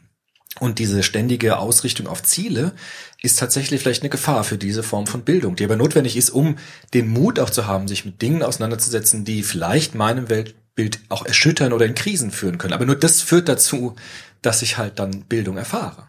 Und an dem Punkt noch tatsächlich noch ein Wort zu dem Internet und so dieses ähm, wir werden nicht konfrontiert mit was Schockierendem. Das stimmt ja eben nicht. Also das, was ja gerade stattfindet, ist ja eben die Konfrontation mit schockierenden Informationen, die meinem Weltbild nicht entsprechen. Deswegen geht's ja so ab in den sozialen Netzwerken. Deswegen hauen die sich ja alle die Köpfe ein. Vorher haben wir in einer schönen Blase gelebt. Ja, jetzt bilden wir uns vielleicht wieder eine Blase, indem wir die Algorithmen so einstellen, dass sie uns wirklich nur noch die Nachrichten liefern, die uns selber interessieren in unserem Weltbild. Aber der Status quo jetzt gerade ist, es fliegt uns alles um die Ohren. Also wir kriegen ja alle Botschaften, die unserem Weltbild zum Teil widersprechen. Da sind plötzlich diejenigen, die klatschen, weil äh, Flüchtlinge kommen, dann sind die, die die hassen und Dinge anbrennen und so weiter. Das muss nicht nur politisch sein, das ist in jedem Lebensbereich. Vegan, nicht vegan, also alles, wo es um die Frage geht, die nicht eindeutig beantwortbar ist. Es gibt keine eindeutige Antwort darauf, ist es richtig, das oder das zu tun, sondern es ist eine Anschauungssache. Und das passiert aber im Internet. Also ich werde ja gerade gekitzelt, konfrontiert, um die Sachen um die Ohren gehauen. Aber natürlich erfolgt dann auch wiederum dieser Rückzugseffekt, dass ich mich wieder unter meinesgleichen, in Anführungszeichen, mich in meiner Community zurückziehe, äh, mich gegen andere ausgrenzen will, mich abschotte, entfreunde, blockiere und sozusagen genau diese Chance vertue, mich darauf einzulassen. Aber es ist nicht der zwangsläufige Weg, das so zu tun, sondern man kann das auch wiederum nutzen, um den Versuch zu wagen, über den eigenen Tellerrand zu gucken. Aber da ist das wiederum nicht medienabhängig in dem Fall. Ja, wenn ich mich da einfach kurz anschließen kann. Ähm, ich bin Katharina und ich glaube, dass eigentlich das, was Bildung braucht, ist gerade dieses aus dieser eigenen Blase ein bisschen rausschauen und sich auch eben mit Leuten konfrontieren, die einen vollkommen anderen Lebenshintergrund haben und andere Bildung genossen haben. Und ich hatte selber da ein sehr positives Beispiel. Ich habe den letzten zwei Jahren im Theaterjugendclub in Fürth gespielt. Und wir waren ein sehr, sehr bunt durchgemischter Jugendclub. Wir hatten von Ausbildung, Hauptschule bis Gymnasium, Studium abgeschlossen, alles dabei. Wir hatten einen Flüchtling mit dabei, einen türkischen Griechen, ähm, äh, zwei Jungs mit Asperger-Syndrom und wir waren eine Gruppe. Und wir haben zusammen diskutiert und philosophiert. Und dann waren natürlich auch kleinere Gruppen, die besser miteinander klargekommen sind und andere, die weniger gut miteinander klargekommen sind. Das hat man immer, aber diese Auseinandersetzung und dieses gemeinsam diskutieren und gemeinsam Themen miteinander besprechen, äh, das hat mich einfach unglaublich bereichert. Und ich muss dann auch sagen, ich als jemand mit Abitur habe unglaublich viel gelernt von Leuten, die gerade eine Frisurausbildung machen und Leuten, die nicht so viel gelernt haben vom schulischen her jetzt wie ich und habe das einfach, also ich glaube, ich habe mehr gelernt als in der Schule vielleicht für mein Leben in diesen zwei Jahren. Sehr schönes Beispiel. Ja. Vielen Dank. Ja, ich glaube noch einen Beitrag und was sagt denn die Uhr? Ist schon, ja, dann machen wir. Hallo, ich bin die Conny. Und ich würde gerne wieder auf den Ursprung dieser Diskussion zurückkommen, nämlich auf Bildung und soziale Ungerechtigkeit. Und was mir, oder äh, Ungleichheit, und was mir hier ein bisschen fehlt, ist die Verantwortung. Das fehlt mir den ganzen Abend schon. Die Verantwortung für mich selbst, für meine persönlichen eigenen Kinder, aber die, also die Verantwortung für andere Kinder. Das fehlt mir hier total. Also ich war sehr engagiert eine Zeit lang in, in, äh, in Elterngremien und ich habe mich zum als Beispiel mal für ein Grundschulkind eingesetzt, bin zu dem Rektor hin, muss mal kurz schnaufen, weil ich so außer Atem bin. Bin zu dem Rektor hin und dann sagt der Rektor zu mir, was machen Sie denn hier? Das ist überhaupt nicht Ihr Kind. Und dann habe ich gesagt, dieses Kind hat zwei Eltern, also sprich Mutter und Vater, die beide Vollzeit berufstätig sind und mindestens anderthalb Stunden einfach zur Beruf, zum, zur Arbeitsstätte fahren. Die können nicht zwischen 8.30 Uhr und 12.30 Uhr hierher kommen, ohne Urlaub zu nehmen. Um einen Grundinformationsaustausch stattfinden zu lassen, kann ich durchaus schon mal kommen weil ich spüre ein gewisses, eine gewisse Verantwortung für alle Kinder. Ich muss mich nicht um alle kümmern, das ist ganz klar. Und äh, bevor ich mich jetzt verzettel, Bildung, ähm, Bildung ist ein Puzzle eigentlich. Also ich weigere mich, zu, Ihnen zuzustimmen, Herr Dr. Köbel, dass das Internet nicht bildet. Es ist aber durchaus ein Puzzlestein, nämlich die Kinder lernen zu filtern. Man muss in seiner Verantwortung, man muss nicht das annehmen, was mir gefällt. Ich nehme im Unterbewussten auch das auf, was mir nicht gefällt. Und somit bin ich doch wieder gebildet. Also ich gehe aus dieser Aktion gebildeter raus als vorher. Echt? Also ich vielleicht, ich persönlich möchte mich jetzt gar nicht so groß hinstellen. Ich vielleicht jetzt nicht. Oder eben auch äh, das Vorleben und so weiter, dass man ähm, Oh, mir sind so viele tausend Sachen da eingefallen. Ich habe gleich, ich platze jetzt gleich. Und jetzt, wenn man hier sitzt. Ähm, und auch, auch in der Schule natürlich, ja, dass man eben diese Gemeinschaft hat, dass man äh, den Lehrern nicht alles aufstimmt, dass man sagt, du musst das machen. Nee, ich muss das auch als Mutter oder Vater oder als Mutter von einem Mitschüler oder was auch immer machen. Also wir liegen alle in der gleichen Verantwortung, wenn wir äh, soziale Ungleichheit bekämpfen wollen oder zumindest ein bisschen entschärfen wollen. Und dann kann ich nicht sagen, hier das System, also ich will das jetzt nicht ankreiden, aber ich kann nicht nur sagen, hier, da muss das System sich ändern oder da müssen, muss das Schulsystem sich ändern oder so. Diese kleinen Schritte, also ich fand den Münchner hier ganz cool, weil er genau mit seinem Beispiel gesagt hat, mit diesen Freiräumen und mit dem, was ich investieren kann, helfe ich den Kindern ein bisschen, bewusst oder unbewusst, ist doch wurscht egal, ein bisschen Bildung mitzunehmen. Absolut, also ganz klar, ja. Danke. Ähm, also ich hoffe mal, weil ich reflektiere jetzt gerade, was wir jetzt so alles gesagt haben, weil so ein bisschen jetzt so rüberkam, ähm, dass wir auch so ein bisschen diese Systemfrage oder so äh, gestellt haben. Ich glaube, wir haben ja ganz viele Anknüpfungspunkte gesagt, wo es in die eigene Verantwortung geht. Wir haben tatsächlich den Begriff Verantwortung nie verwendet, Ja, hab, ja. aber er ist immer irgendwie mitgeschwungen. Nämlich, wenn wir gesagt haben, ähm, Pädagogen sollten sich bewusst werden in der täglichen Arbeit, wie sie beispielsweise etikettieren. Das heißt, sie übernehmen an dem Punkt eine Verantwortung und zwar auch im Kleinen und mit kleinen Schritten. Oder wenn wir sagen, ähm, auch wenn dieser Lehrplan so starr ist und so weiter, gibt's immer wieder Freiräume, die man nutzen kann, aber dazu muss ich wiederum Verantwortung übernehmen und es tun und es im Grunde genommen auch riskieren, einen dafür auf den Deckel zu kriegen, weil das System sozusagen das ist dann meistens aber nur der nächste Vorgesetzte oder der Kollege und so weiter, mir einen auf den Deckel geben, aber vielleicht aus ganz unterschiedlichen Gründen, vielleicht weil er selber persönlich unzufrieden ist, weil er schlecht geschlafen hat oder wie auch immer. Das heißt, in dem Punkt ist Verantwortung tatsächlich ganz, ganz wichtig, nämlich die Verantwortung zu übernehmen, ist dann auch einfach zu tun und im Zweifel auch Regeln zu brechen wie du es eben getan hast. Also wenn der Rektor sagt, das ist gar nicht ihr Kind, dann muss man die Regel brechen und sagen, ich bin mir meine Verantwortung so bewusst, mir ist es jetzt scheißegal, was du von mir hältst und was du denkst und deswegen übernehme ich an dem Punkt die Verantwortung, mach's trotzdem. Ich muss den ja noch nicht mal an, anmaulen oder so, weil äh, auch das, was du vorhin sagtest mit diesen, äh, es gibt verschiedene Wahrheiten, das ist ja definitiv Fakt. Ja, das war halt seine Wahrheit von der Geschichte, so müsste das laufen. Und ich habe dann meine Wahrheit gesehen, man tauscht sich aus und möglicherweise, wenn er das dreimal erfährt, wenn er recht schlau ist, reichen ihm drei Erfahrungen, um das zu verinnerlichen. Andere brauchen das zehn Jahre lang, jede Woche einmal, um dann irgendwann draus zu schließen, hm, könnte was dran sein. Ne? Und dann muss ich aber auch den Respekt mitbringen, zu sagen, okay, dieser Lehrer ist nicht fähig für diese Freiräume. Aber da wir im Lehrerkollegium von 80 Leuten zehn haben, die unglaubliche Fähigkeiten mitbringen, diese Freiräume zu nutzen, zeige ich aber den Kindern durchaus, dass das möglich ist. Wenn ich jetzt Pech habe als Kind, kriege ich diesen Lehrer nicht, aber ja, bisschen, bisschen Lotterie ist das ganze Leben. Ja. Das wunderbares, wunderbares Schlusswort. Ja, gerne, gerne. Ähm, wichtig ist, dass man sich ein Los kauft. Weil sonst kann man nicht gewinnen. Na, das kriege ich ja durch meine Eltern, die ich mir nicht ausgesucht habe. Genau. Ne? Ja.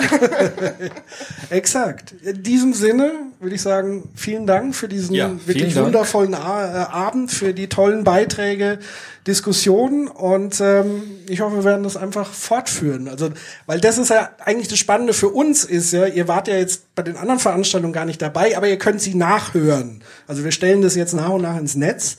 Das heißt, für uns ist eine unglaubliche Entwicklung stattgefunden bei dem Thema. Also wir haben uns, eigentlich ist, machen wir das nur, um uns zu bilden. Also ganz egoistisch, weil wir sozusagen in dem Gespräch mehr über das Thema erfahren, als wenn wir es einfach nur lesen würden. Durch Gespräche, durch Dialoge. Und dafür ganz herzlichen Dank, dass ihr so lange ausgehalten habt, zugehört habt, mit dabei wart. Und ja, vielleicht sehen wir uns ja bald mal wieder. Danke. Tschüss.